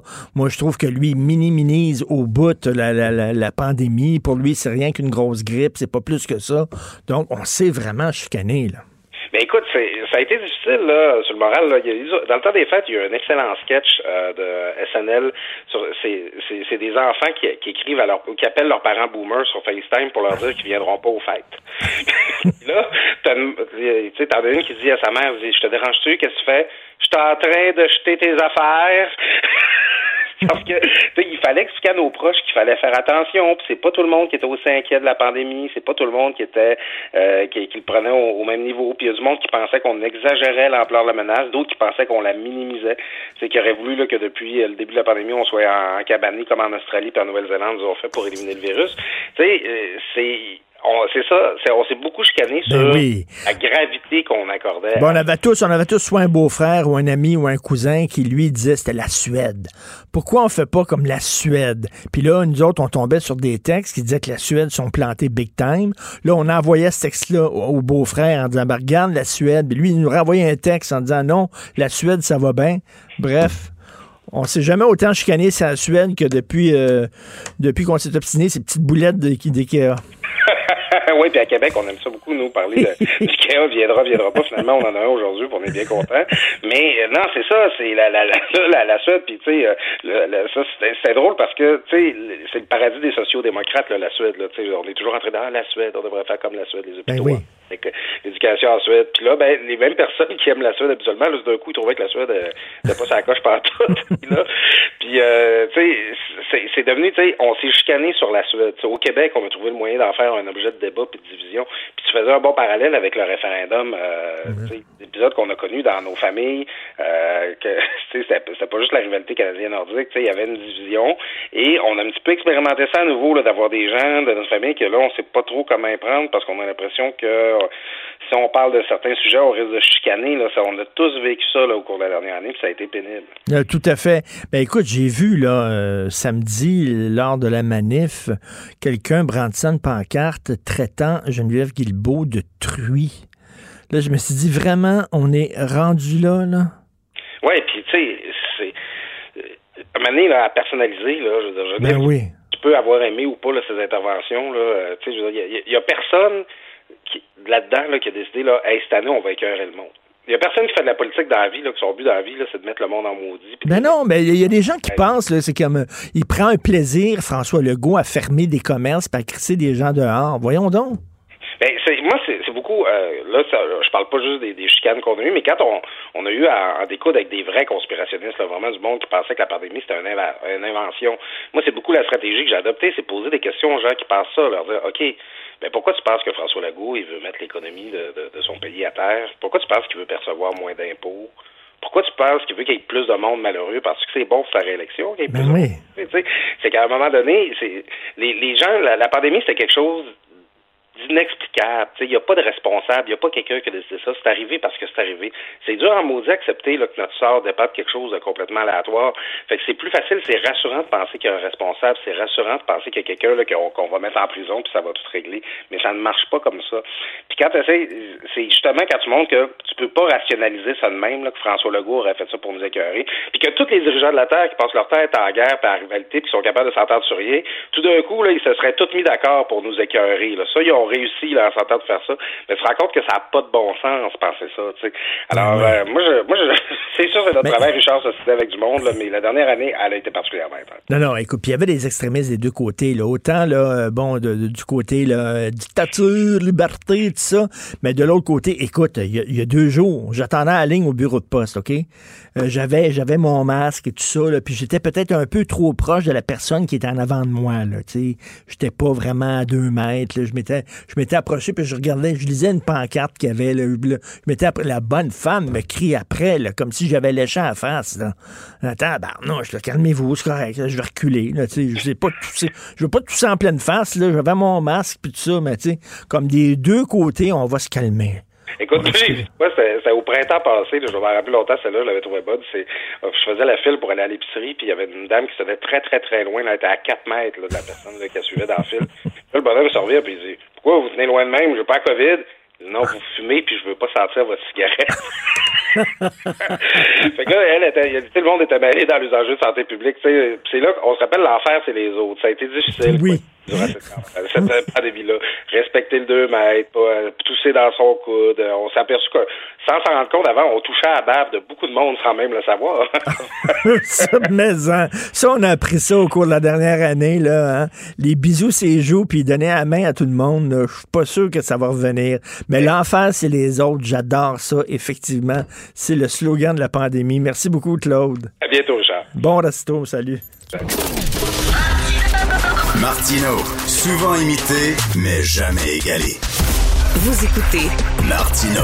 Cube, Radio. Alors, vous savez qu'il y a un comité parlementaire sur euh, euh, l'exploitation sexuelle des mineurs et entre autres, euh, il y a beaucoup de questions de Pornhub, bien sûr. C'est pas parce qu'on est contre la porno, mais on dit que sur Pornhub, on trouve des, des, des, des vidéos de femmes agressées, du revenge porn, euh, des, des vidéos mettant en vedette des, euh, des, des filles mineures. Donc, on a beaucoup demandé euh, aux dirigeants de Pornhub euh, de d'adopter des mesures pour s'assurer que euh, leur, leur pornographie soit juste et équitable et que ça se passe entre personnes majeures et vaccinées. Bref, mais au cours de ce comité parlementaire-là, il y a des organismes de défense des travailleuses du sexe qui auraient aimé ça se faire entendre, qui auraient aimé ça parler, puis on leur a dit non, non, non, ça, on parle pas de prostitution, là, on parle vraiment d'exploitation des mineurs, vous n'avez pas d'affaire à- à vous présenter devant le comité. Nous allons parler avec Mme Sandra Wassilet, directrice de Stella. Stella, vous connaissez, c'est un groupe de défense des travailleuses du sexe à Montréal.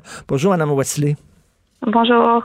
Pourquoi? C'est sûr qu'on vous a dit un peu, là, c'est- ça n'a rien à voir avec la prostitution puis le travail du sexe, c'est autre chose. C'est pour ça qu'on ne veut pas vous entendre. Euh, oui, exactement. C'est le message qu'on a reçu de la part du euh, comité là, parlementaire qui étudie spécifiquement Pornhub. Euh, et c'est quelque chose qui vient là, de deux groupes américains qui ont créé toute une campagne contre Pornhub spécifiquement. Et ces deux groupes euh, extrêmement conservateurs, euh, un qui s'appelait pendant longtemps Morality in Media, moralité dans les médias. Et depuis les années 60, eux, ils essayent de faire abolir toute l'industrie de la pornographie. Ils ont commencé là, dans les années 60 à vouloir faire bannir les livres érotiques. Et puis, c'est eux qui, dans les années 90, là, faisaient des boycotts de Disney parce qu'ils montraient des relations euh, non chrétiennes. euh, Et puis, ils boycottaient Madonna dans les années 80. C'est ce genre de groupe-là là, qui est vraiment extrêmement anti, non seulement anti-pornographie, mais anti tout ce qui n'est pas une relation hétérosexuelle, chrétienne, blanche, euh, ils sont pas intéressés à ce que ce soit dans les médias. Ils utilisent la pornographie comme cheval de bataille pour en arriver à des régulations de l'Internet qui vont rendre presque impossible l'utilisation de l'Internet comme on la connaît actuellement. OK, donc il y a deux, il y a deux côtés là, dans le combat contre Pornhub. Il y a ceux qui disent j'ai pas de problème avec la porno, mais j'ai un problème lorsque c'est des gens qui sont pas volontaires, lorsque c'est des gens qui sont pas majeurs. Moi, je suis Mhm. tout à fait d'accord avec ça. Mais il y a des Oui, gens qui disent, il y a bien sûr vous aussi, j'imagine, là, mais, mais il y a des gens, il y a des gens qui utilisent ce combat-là finalement pour comme cheval de Troie pour mener combat contre la pornographie en général. Oui, exactement. Euh, et puis justement, ces personnes-là vont souvent amener des, personnes témoigner qui vont raconter des histoires extrêmement émotionnelles, des histoires d'horreur, euh, mais euh, donc de cibler ça sur un site pornographique d'abord plutôt que l'ensemble des sites, c'est un peu étrange. C'est aussi une stratégie très concertée parce que Pornhub est situé à Montréal. Euh, la compagnie, là, elle est canadienne. Ils ont senti peut-être une opportunité avec le gouvernement canadien euh, d'avoir les régulations qu'ils aimeraient avoir. Euh, mais c'est aussi parce que avec ces histoires-là d'horreur, c'est une façon là, de, de, de faire en sorte que les gens vont pas trop questionner. Tout le monde va dire, mais évidemment, je supporte ces femmes-là, et puis qu'ils vont accepter d'aller très loin. Par contre, les travailleuses du sexe qui travaillent dans l'industrie de la pornographie se mobilisent depuis très longtemps pour essayer de faire changer toutes sortes de choses dans nos conditions de travail dans, dans l'industrie. Et ces choses-là sont pas écoutées. Euh, puis ce qu'on voit vraiment là dans le comité parlementaire en ce moment, c'est euh, que c'est pas sur les trucs non con- consensuels, c'est vraiment contre la pornographie en général.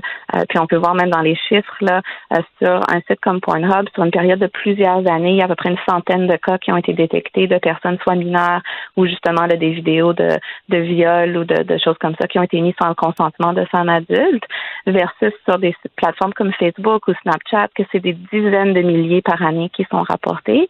Mais comme la, c'est plus facile évidemment de, de tourner le public contre quelque chose comme Pornhub que contre Facebook, euh, eh bien on commence avec Pornhub là, dans ces ces, mouvements militants-là, mais c'est sûr que ultimement leur objectif, c'est pas de protéger des femmes qui vivent la violence, c'est euh, d'empêcher la sexualité d'exister. C'est aussi des groupes qui sont très très anti anti-gay, anti-lesbienne, anti-trans, euh, et qui veulent s'assurer là qu'il n'y ait pas de contenu d'éducation à la sexualité non plus, que ce soit capturé là dans les, les façons qui veulent bannir la pornographie euh, en ligne également. Ben, à chaque fois qu'on parle de pornographie, il y a des gens qui ont en tête, bon, la femme qui est la fille qui, qui, qui est battue par son pim, qui est obligée de le faire, puis elle est dans la drogue, etc.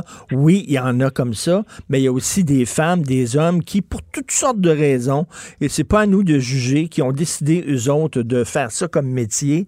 Euh, euh, là, est-ce qu'ils peuvent annoncer leur service sur Internet ou c'est vu comme euh, vu comme de la, pornographie, je sais pas, illégale? Euh, donc, les lois au Canada, comme toute l'industrie du sexe, tout échange de services sexuels contre de l'argent est criminalisé là, entièrement. La pornographie est comme un peu dans une zone grise par rapport à ça où c'est pas trop clair. C'est toléré, semble-t-il, pour l'instant.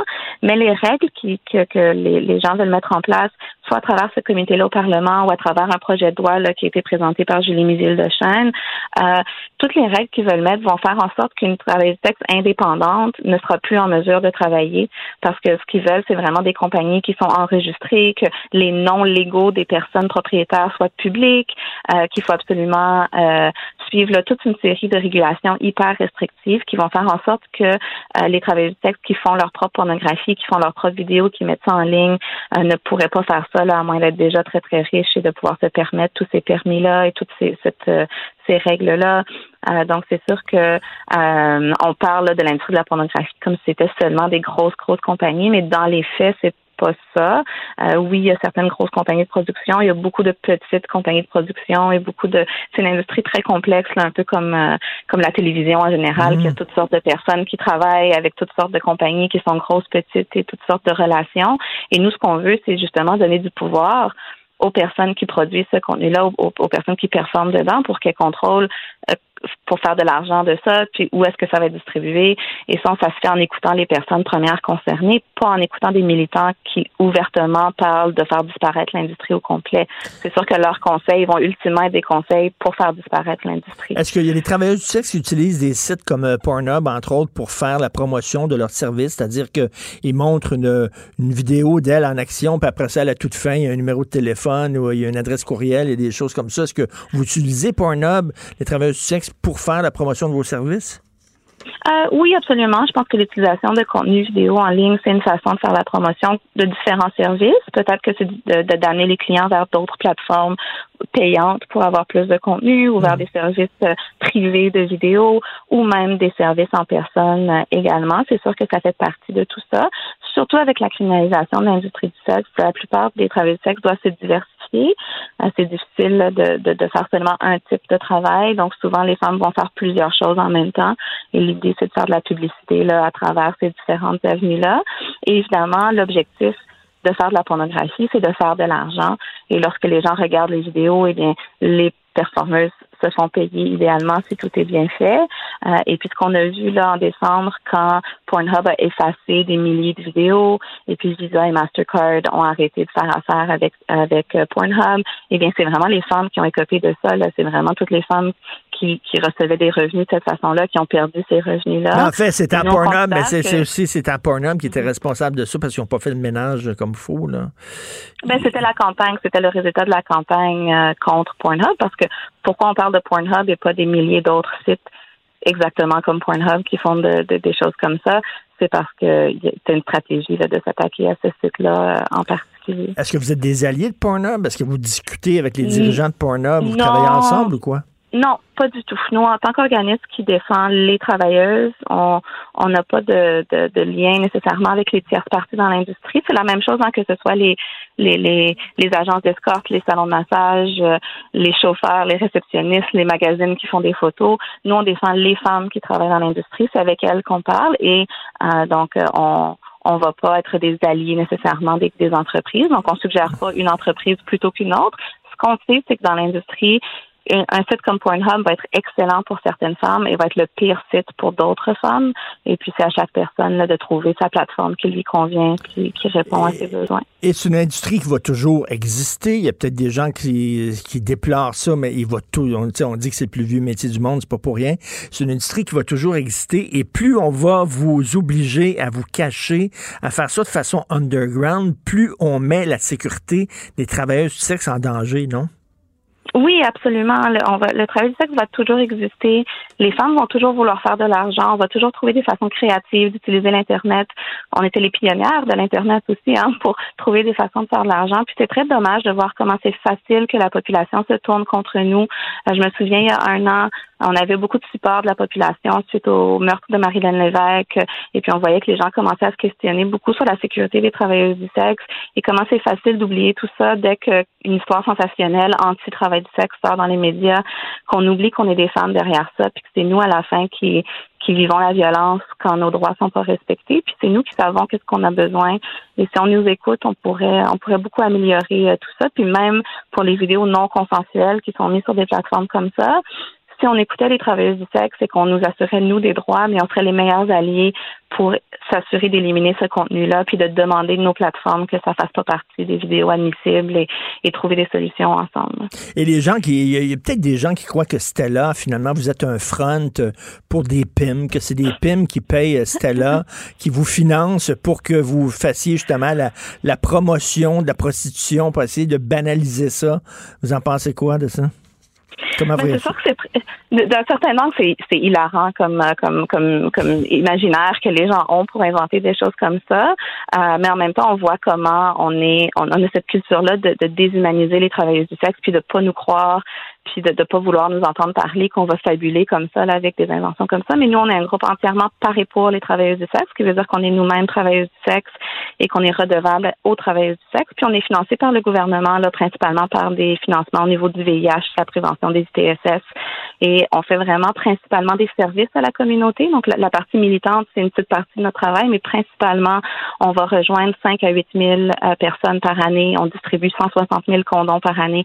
On est vraiment dans la communauté, enraciné dans notre communauté pour donner des services. Donc c'est c'est ça qu'on fait à la fin. Et Mme Wesley, en terminant, il y a des gens qui sont vraiment scandalisés de voir que on donne des subventions à des entreprises là, de, de production pornographique là, en disant ça n'a pas de bon sens, c'est immoral. Euh, Qu'est-ce que vous en pensez? Ça crée de l'emploi.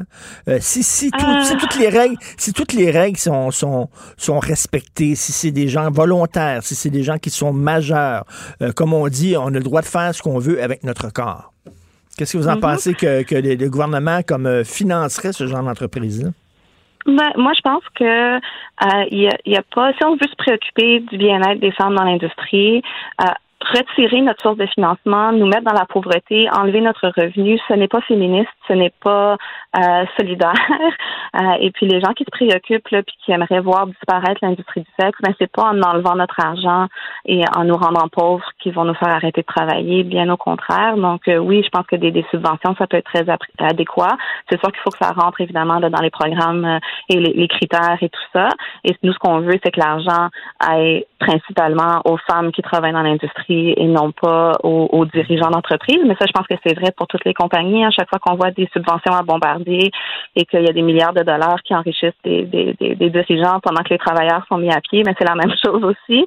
Donc ça, je pense que c'est un problème systémique qui dépasse beaucoup l'industrie du sexe. Ben, merci beaucoup, Mme Sandra Wesley. Et si euh, ils sont prêts à entendre des, des organismes catholiques euh, anti-porno, anti-gay, et tout ça, je ne vois pas pourquoi ils n'entendraient pas des gens comme Stella.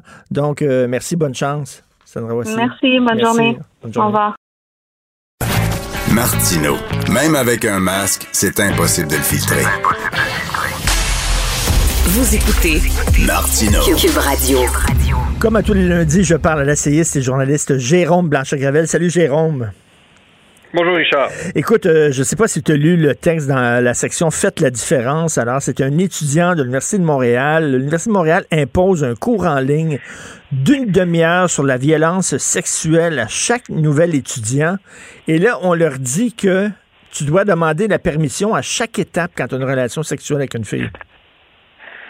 Ça prend pas des formulaires aussi, peut-être? euh? Pourquoi pas, tu sais, tant On qu'à ça. À chaque position, Richard, tu peux cocher missionnaire, oui, euh, parent en arrière, oui. Euh, ben, non, mais écoute, je fais la blague, mais on est presque rendu là. Je pense que dans un peu plus, ça, ça prend un avocat sérieux pour avoir des relations sexuelles là, au Québec, en Occident. Là. Euh, soyons francs, et prochaine prochaine étape, c'est les formulaires, quoi. C'est le Ben consentement à chaque position, à chaque euh, à chaque euh, ben c'est ça, à chaque fois que euh, que tu envisages une nouvelle approche. Je sais pas trop, là. Écoute, euh, on, on est déconnecté, là, Richard. Là. Euh, Et si, si tu embrasses la fille, puis là, tu veux passer comme au French, là, c'est une autre étape, le French. C'est la langue qui pénètre. là. J'imagine il faut que tu arrêtes de l'embrasser, puis tu demandes, je peux-tu passer au French? Tout à fait. Surtout que tu as dit le mot pénétration, la, la langue qui pénètre, là, Michel Richard. c'est pas, ça doit pas être très très bien vu là par euh, par certaines euh, certains certaines militants militantes là. Donc euh, c'est une très très mauvaise époque, hein, certainement pour les, les célibataires. Euh, évidemment, on est tous, on le dit, là, on l'a dit cent, cent Ben mille oui, fois, ben là, on oui. est on est tous contre les violences Ben oui, sexuelles. ben. On est tous contre ce qu'on appelle la culture du viol, etc., contre les agresseurs euh, multirécidivistes, qui effectivement, des fois, le système de justice euh, est beaucoup, beaucoup trop clément envers eux. Euh, on peut le dire, là, on sans nommer personne. C'est sûr qu'il y a des cas d'abus. Euh, c'est, des cas complexes. En même temps, il faut préserver la présomption d'innocence. Euh, c'est, un principe euh, fondamental de notre système de justice. Ceci dit, on est dans le chaperonnage, là, dans le cas de, euh, du texte. euh, ouais. Non, non, ça. C'est vraiment ça- le retour des chaperons. Hey, à tout, tout, euh, tous les nouveaux étudiants à l'Université de Montréal, on leur dit, c'est comme. Mais dans les faits, c'est parce qu'il y a une hypocrisie, là. Euh, les gens qui font cette formation-là, puis les professeurs, puis tout ça, ils savent bien que dans la vie de tous les jours, tu ne demandes pas, euh, est-ce que là, je peux te pogner le sein droit? Que. Voyons. Ça. Effectivement, il y, a, y y ça aussi. On est vraiment, on est un peu dans, dans la morale, là, dans la morale. C'est très théorique, on s'entend. Là, donc effectivement, le consentement, euh, c'est c'est quelque chose, euh, bon, euh, d'humain euh, dans le sens où. euh, euh, c'est pas aussi formel qu'on voudrait que ce soit. Là, c'est pas comme t'achètes une télévision, il y a une garantie qui vient avec. bon, tu, tu ranges la facture dans un tiroir. les relations humaines, les rapports humains, ça va toujours rester complexe. Donc, on pourra, on réussira jamais à faire rentrer dans des cases euh, tout, tout ce qui a trait à la sexualité et, et dire voici ça c'est ça va dans telle catégorie à partir de, de à partir d'un tel moment euh, où le gars euh, par exemple où la fille embrasse euh, de par surprise son amant est-ce que bon à quel point c'est un viol? Tu sais, on, on est quand même beaucoup dans les zones grises là. Puis il y a même des, des, des sexologues très très connus et très brillants qui l'ont dit hein. Euh, qui ont- ils ont dit que la sexualité à partir d'un certain moment il y a un rapport, euh, la, la séduction implique qu'à un certain moment, quelqu'un va faire un move, comme on dit au Québec. Donc, tu t'avances, tu recules, tu t'avances, tu Ben recules. Euh, évidemment, tout en t'assurant du consentement de la personne. Ben oui, mais tu sais, moi, j'ai jamais demandé la permission d'embrasser une fille. C'est qu'à un moment donné, tu le sais, tu sais, ça fait deux fois, tu la vois, tu prends un verre, puis là, tu sens que, hum, OK, il y, a un- il y a un mood, il y a quelque chose. Ben, je veux... Puis il faut que tu te lances, parce que si tu te lances pas, là, la fille va dire, ouais, non, non, il est bien plate, puis qu'est-ce qu'il attend, puis tout ça, là, il, il veut-tu que j'y demande, tu sais, fait que c'est pas évident, là. C'est sûr que dans, dans, dans- un certain sens, je pense que les grandes perdantes, c'est peut-être les femmes d'un certain point de vue, dans le sens où euh, c'est parce qu'il y a des femmes qui, qui quand même euh, euh, s'en plaignent, là, pas, pas de manière très très bruyante, là, mais c'est sûr que les, les gars au Québec sont, sont pas très entreprenants, puis euh, les, les femmes françaises le disent par exemple, et les femmes aussi latino-américaines voient bien que le Québec c'est pas le, le- paradis de, la séduction pour pour les femmes euh, étrangères, là. parce que bon, parce qu'on est en train de cré- créer un climat où les gars, dans une certaine mesure, euh, euh, ont presque peur là, de, de s'avancer parce qu'évidemment, les accusations de viol euh, euh, sont, tellement partie du, du quotidien. avec les listes, etc., anonymes, etc. Donc, forcément, tu fais doublement attention. Donc, Ah ouais. Euh, Non, non, mais, mais que ça soit rendu dans des universités et qu'on oblige chaque étudiant à voir cette formation d'une demi-heure, moi, je trouve ça surréaliste. Écoute, euh, l'histoire d'appropriation culturelle, ça devient complètement débile. Là, t'en as une nouvelle qui est euh, assez, assez flyée. Oui, ben, il y, en a une nouvelle justement à chaque à chaque semaine, quasiment là, d'appropriation culturelle. Euh, ben, d'abord, il y avait celle euh, la controverse qui continue concernant la, fameuse poétesse euh, Amanda Gorman, dont le, traducteur catalan a été finalement remercié là, par la maison d'édition. finalement, son contrat a été a été annulé. Euh, parce que son profil apparemment ne correspondait pas bien à celui de la poétesse en tant que telle. Donc on, comprend que bon, il n'était pas de la bonne couleur de peau mmh. pour traduire à la jeune poétesse progressiste. Euh, une autre polémique euh, dans, ce sens-là, c'est la romancière euh, Jeanine Cummins, qui elle est très célèbre. C'est l'auteur d'American Dirt. C'est un roman sur les, les, migrations et les narcotrafiquants au Mexique. Donc, c'est un livre qui a été euh, sacré meilleur livre là, par Oprah Winfrey, entre autres. Donc, c'est vraiment un grand, grand best-seller. Et là, ce qu'on dit à Mme euh, Janine Cummins, c'est que euh, finalement, elle n'a pas le droit d'écrire sur le Mexique parce qu'elle n'est pas latino-américaine. Ben, c'est OK, là, c'est fou, là. C'est fou, là. Ben, attends une minute, toi, là, attends une minute, toi, Jérôme, tu t'es récemment marié et te marié une Mexicaine, est-ce que tu as le droit? C'est pas une, forme, une forme ultime d'appropriation culturelle. C'était allé chercher une femme mexicaine et tu l'as arraché de sa culture et c'est pas un Mexicain qui est marié avec. Maintenant, c'est un blanc québécois. Mais, mais tu ris, hein? Mais tu poses la question, mais on est presque rendu dans cette logique-là. Vincent Cassel, il y a deux ans, euh, qui a marié euh, une jeune mannequin euh, métisse et qui s'est fait accuser par des militants d'extrême gauche en France de faire du sexe-clavagisme, donc un nouveau concept encore une fois, le sexe-clavagisme. Et donc là, Vincent Cassel, bon, l'acteur français très connu, a dû se justifier, là, dire oui, on s'aime. Euh, euh, ou, finalement ignorer. Oui, oui, on disait qu'un blanc, effectivement, n'avait pas le droit de sortir avec une femme qui n'était pas de son groupe racial. Non, mais attends une minute, ça, c'est la logique du coca Ben, ben c'est clair. On est vraiment, tu sais, on, on, on, on, a fait attention. On parlait de racialisme, bon, le racialisme, mais là, il va falloir qu'on le dise. Là, on est dans le racisme bien souvent un peu ben réduit là, dans le cas de. Donc, euh, donc ça s'en vient. L'idée selon laquelle euh, les couples mixtes, euh, c'est pas nécessairement bien vu, que finalement, il faut que les gens se reproduisent. Euh, attends une minute, c'est pas. Attends minute, attends minute. C'est comme. J'imagine un blanc qui sort avec une femme noire serait mal vu, mais une blanche qui sort avec une femme, un homme noir, ça serait bien vu dans la communauté, non? Je sais pas. Oui. C'est tellement compliqué. Oui, c'est ça. Ben, Ouais, non, parce que c'est toujours le c'est toujours le rapport de domination là, donc euh, mhm. probablement que ce serait correct dans ce sens dans ce sens-là, mais encore là, Richard, là, écoute, on, pousse le concept de pureté raciale, on, on, renoue avec lui toujours un peu plus chaque semaine. Là. Euh, donc, euh, je pense que je pense que même ça, ce sera pas, ce sera, ce sera pas bien vu dans un avenir proche. Là. Donc, le, le métissage, euh, qui, qui, qui, est rejeté. Donc, on, vit quand même une époque où s'intéresser à l'autre, euh, c'est vu comme raciste. Dans le cas de Jamie, euh, Cummins, là, je veux dire, les États-Unis, c'est un pays qui est proche du Mexique. Là. Euh, c'est un pays qui est proche de l'Amérique latine. Il y a 50 millions de personnes d'abord qui parlent espagnol aux États-Unis. Euh, et, les pays sont beaucoup beaucoup plus poreux qu'on pourrait le penser. Le sud des États-Unis, les États frontaliers, puis le nord du Mexique, la culture cowboy, ils mangent à peu près la même bouffe, on mange des tacos ben beaucoup. Oui. Euh, ça, c'est poreux, là. Jusqu'à quel point... Euh, ben, vive le mélange. Mon Dieu, vive les ben mélanges. Euh, tu sais, Bruno Mars, le chanteur, s'est fait accuser d'appropriation culturelle parce qu'il fait du funk et du reggae, puis il n'est pas noir. C'est bien niaiseux, ah, puis ça, ça, ça, aura pas de, ça, ça a pas de fin de toute façon parce que on, personne n'est assez pur de toute façon pour euh, euh, se, euh, se revendiquer le, digne héritier de telle culture, de telle, de telle façon de danser, de telle façon de chanter. C'est complètement ridicule. Les, les races pures, ça n'existe pas. c'est une vue de l'esprit. Là. Et, et, et c'est quand même incroyable que ce soit la gauche qui récupère ça.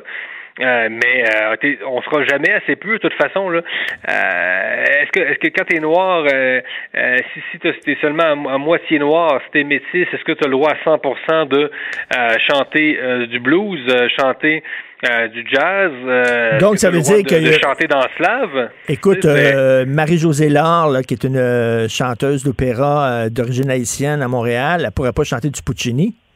Il est italien. ah ben Elle est haïtienne. ben non, c'est ça. Regarde, tu vois, c'est, mais c'est sans fin, de toute façon, parce que ça n'existe pas les races pures. Là. Ça, ça, reste- ça, ça existe même pas chez, chez les chiens. Là. Euh, ça existe nulle part. C'est un concept, euh, euh, c'est un concept euh, politique. Euh, écoute, même euh, même les chiens qui sont ont été éle- élevés artificiellement, par exemple, si tu prends un boxeur, ben, un boxeur, on va dire bon, c'est, un chien de race. Mais le- les, même les chiens de race sont issus de croisement.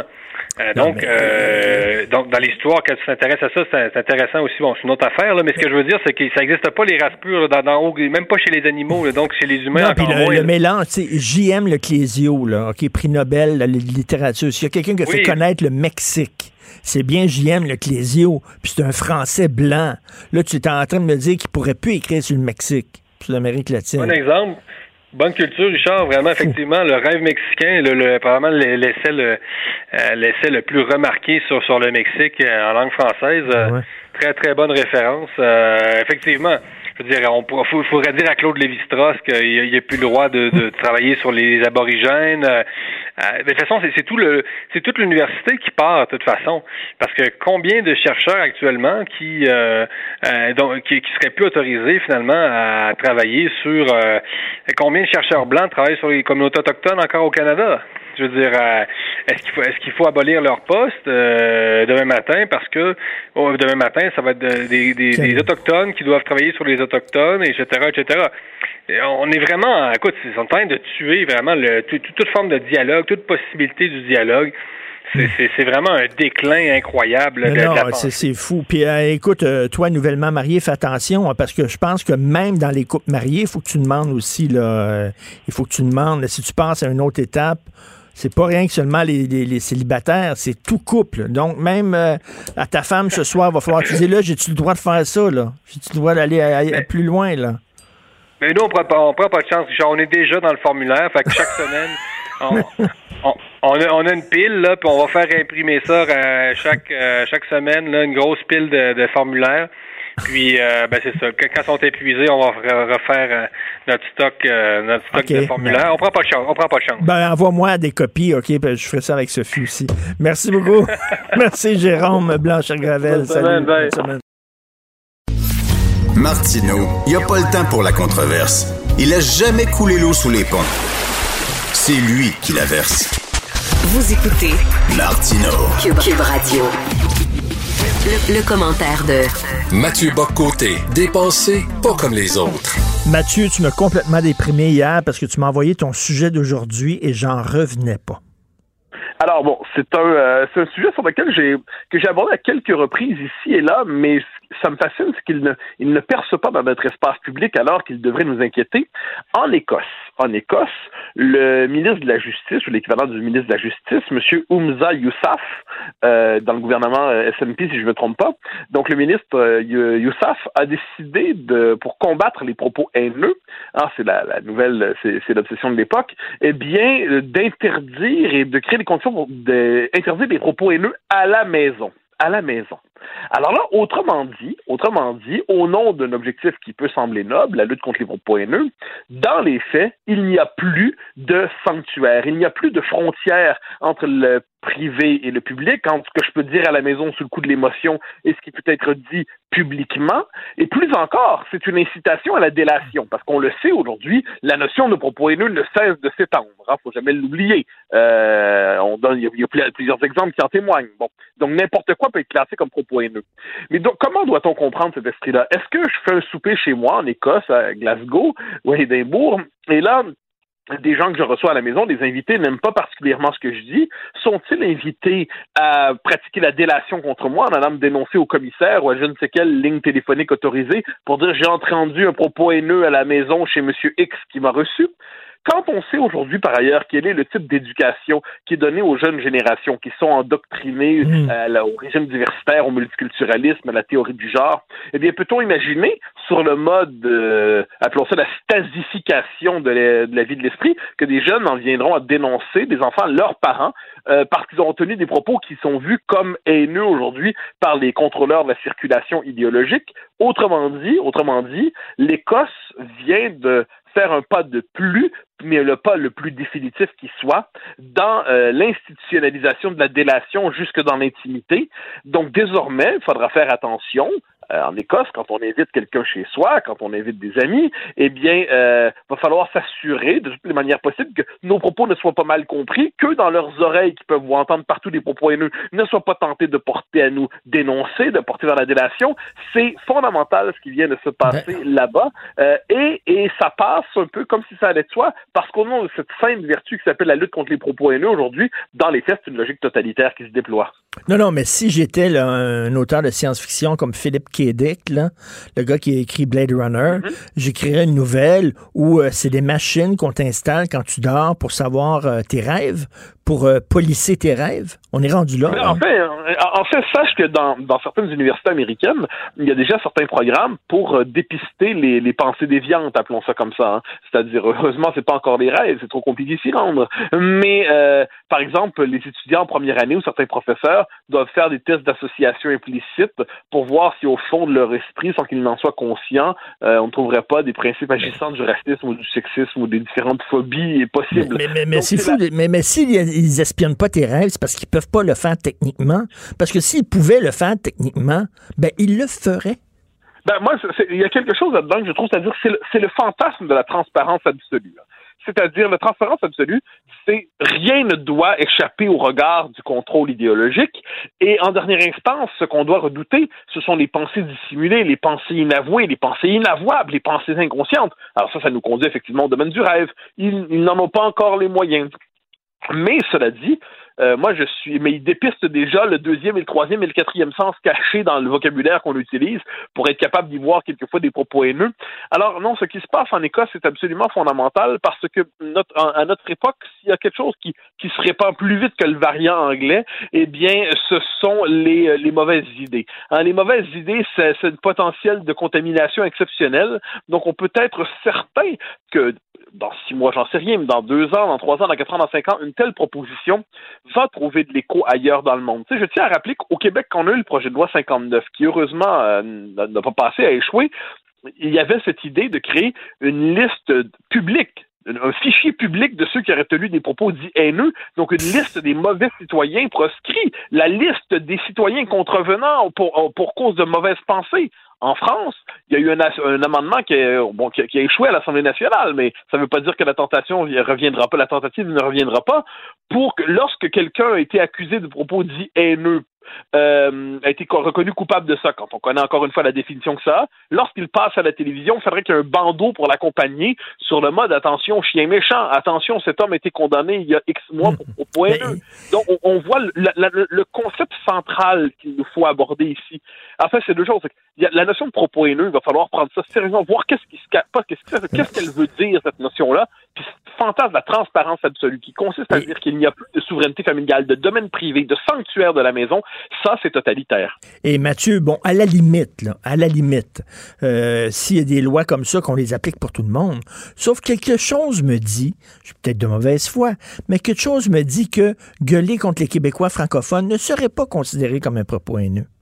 Mais bien sûr, mais c'est jamais, parce que dans la définition même du propos haineux, parce que moi, c'est pour ça que là-dessus, j'ai, on, me reprochera d'avoir une forme de rapport maniaque aux mots, peut-être. Mais je suis toujours curieux de voir ce que les mots veulent dire. Or, quand on regarde la notion de haine aujourd'hui, elle est définie de la manière suivante, c'est globalement, c'est toujours la haine, c'est le majoritaire par rapport au minoritaire. Il y a des groupes pro protégés symboliquement juridiquement, qui euh, qu'on ne peut pas critiquer, on peut pas critiquer leurs représentants, on peut pas critiquer le, les codes culturels qui y sont associés ou quel que ce soit, pour, parce que du majoritaire au minoritaire, euh, le rapport serait haineux. Dès lors que le majoritaire ne tient pas sur le minoritaire, le discours que le minoritaire prétend tenir sur lui-même, ou du moins ses, ses représentants autoproclamés, c'est haineux. Inversement, si je dis cancel white people, hein, ce qu'avait dit Sarah Young du New York Times, euh, ce qui est ce qui est quand même pas rien, cancel white people. C'est quand même assez clair. Ah bah, euh, on pourrait les multiplier. Les Québécois francophones sont racistes. Euh, on l'entend très souvent. Globalement, le Québec est raciste. Tout ça, la haine du blanc, la haine de l'homme, la haine de l'homme blanc plus encore, et s'il est hétérosexuel à plus de 50 ans, alors là, là, franchement, il est mal barré. Eh bien, ça, c'est pas de la haine. C'est une forme d'humanisme sophistiqué qui peut quelquefois être marqué par un peu de colère, parce qu'on l'entend souvent, ça. On va nous dire que du, du majoritaire au minoritaire, c'est de la haine. Du minoritaire au majoritaire, c'est une réaction de défense qui, quelquefois, va s'exprimer maladroitement, mais qui trouve néanmoins sa légitimité dans le fait que c'est une réaction de défense. Il faut voir en quoi cette espèce de la lutte au discours haineux est aujourd'hui le prétexte à l'éradication des pensées dissidentes.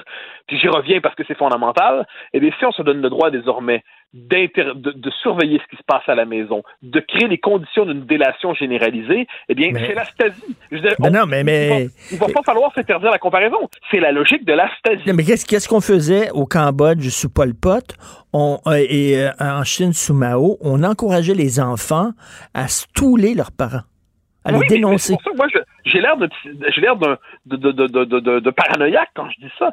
Mais non, moi, je pense que, euh, je l'aborde un peu dans, dans mon prochain livre qui va sortir bientôt. Euh, j'aborde cette question-là. Je dis là, on, on va avec l'éducation qui est faite. Imaginons de toute une génération qui passe par ECR.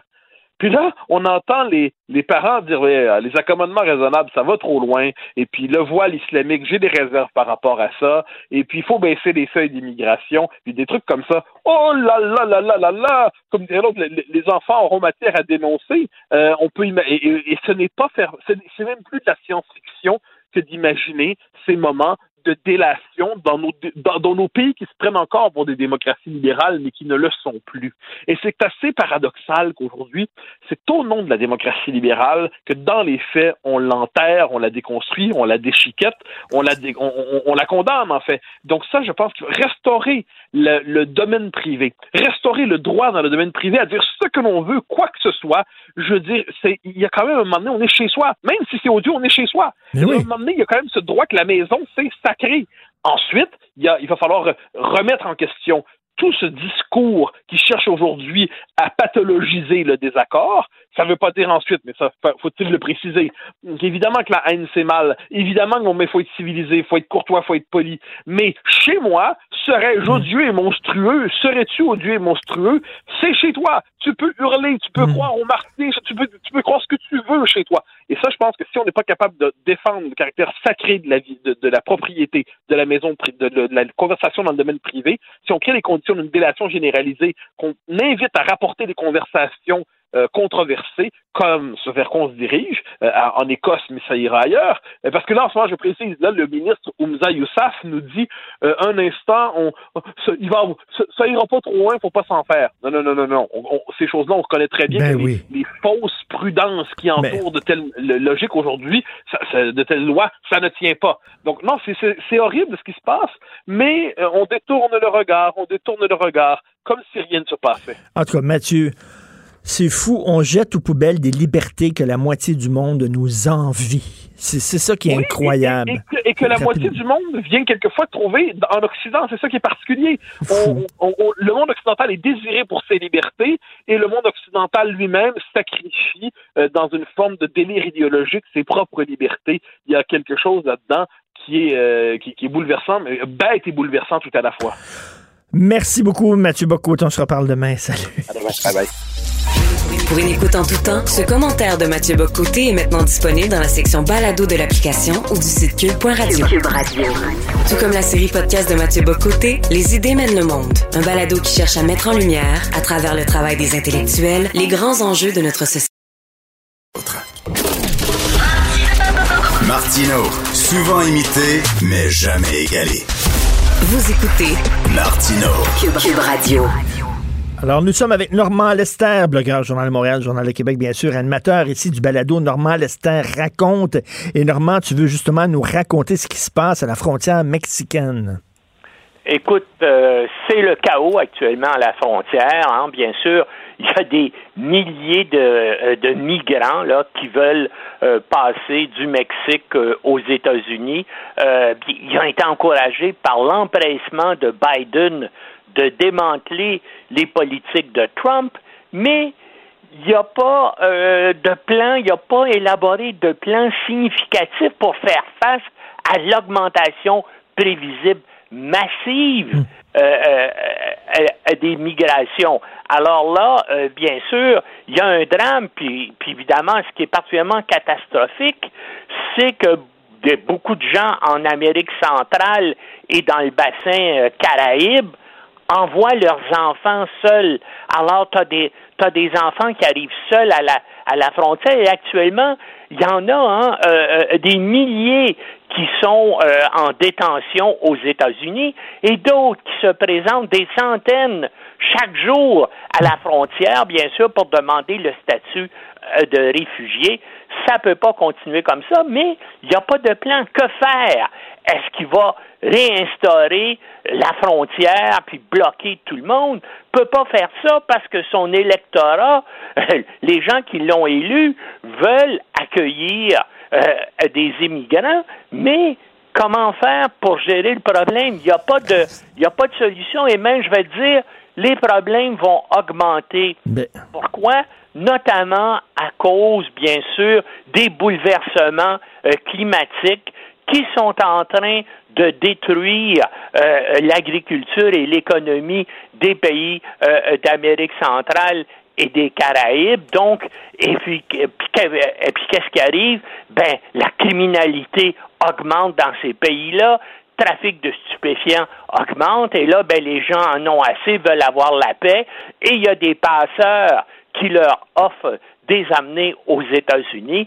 Donc, tu vas avoir un flux qui va augmenter tous ces gens-là qui passent à travers le Mexique et disons-le, le Mexique les laisse faire parce que, bien sûr, c'est pas son problème à, au Mexique. Et puis, les Mexicains se rappellent qu'il y a le tiers du territoire des États-Unis qui a été volé au Mexique par la force des armes des Américains au 19e siècle. Et puis là, ben, tu sais qu'aux États-Unis, il y a déjà actuellement 55 millions d'hispanophones, là, à, à, à, peu près euh, 17-18% de la population américaine. Il y a presque autant d'hispanophones aux États-Unis qu'il y a de francophones au Canada. Et parmi ces hispanophones-là, il y en a entre 5 et 6 millions qui sont en situation illégale.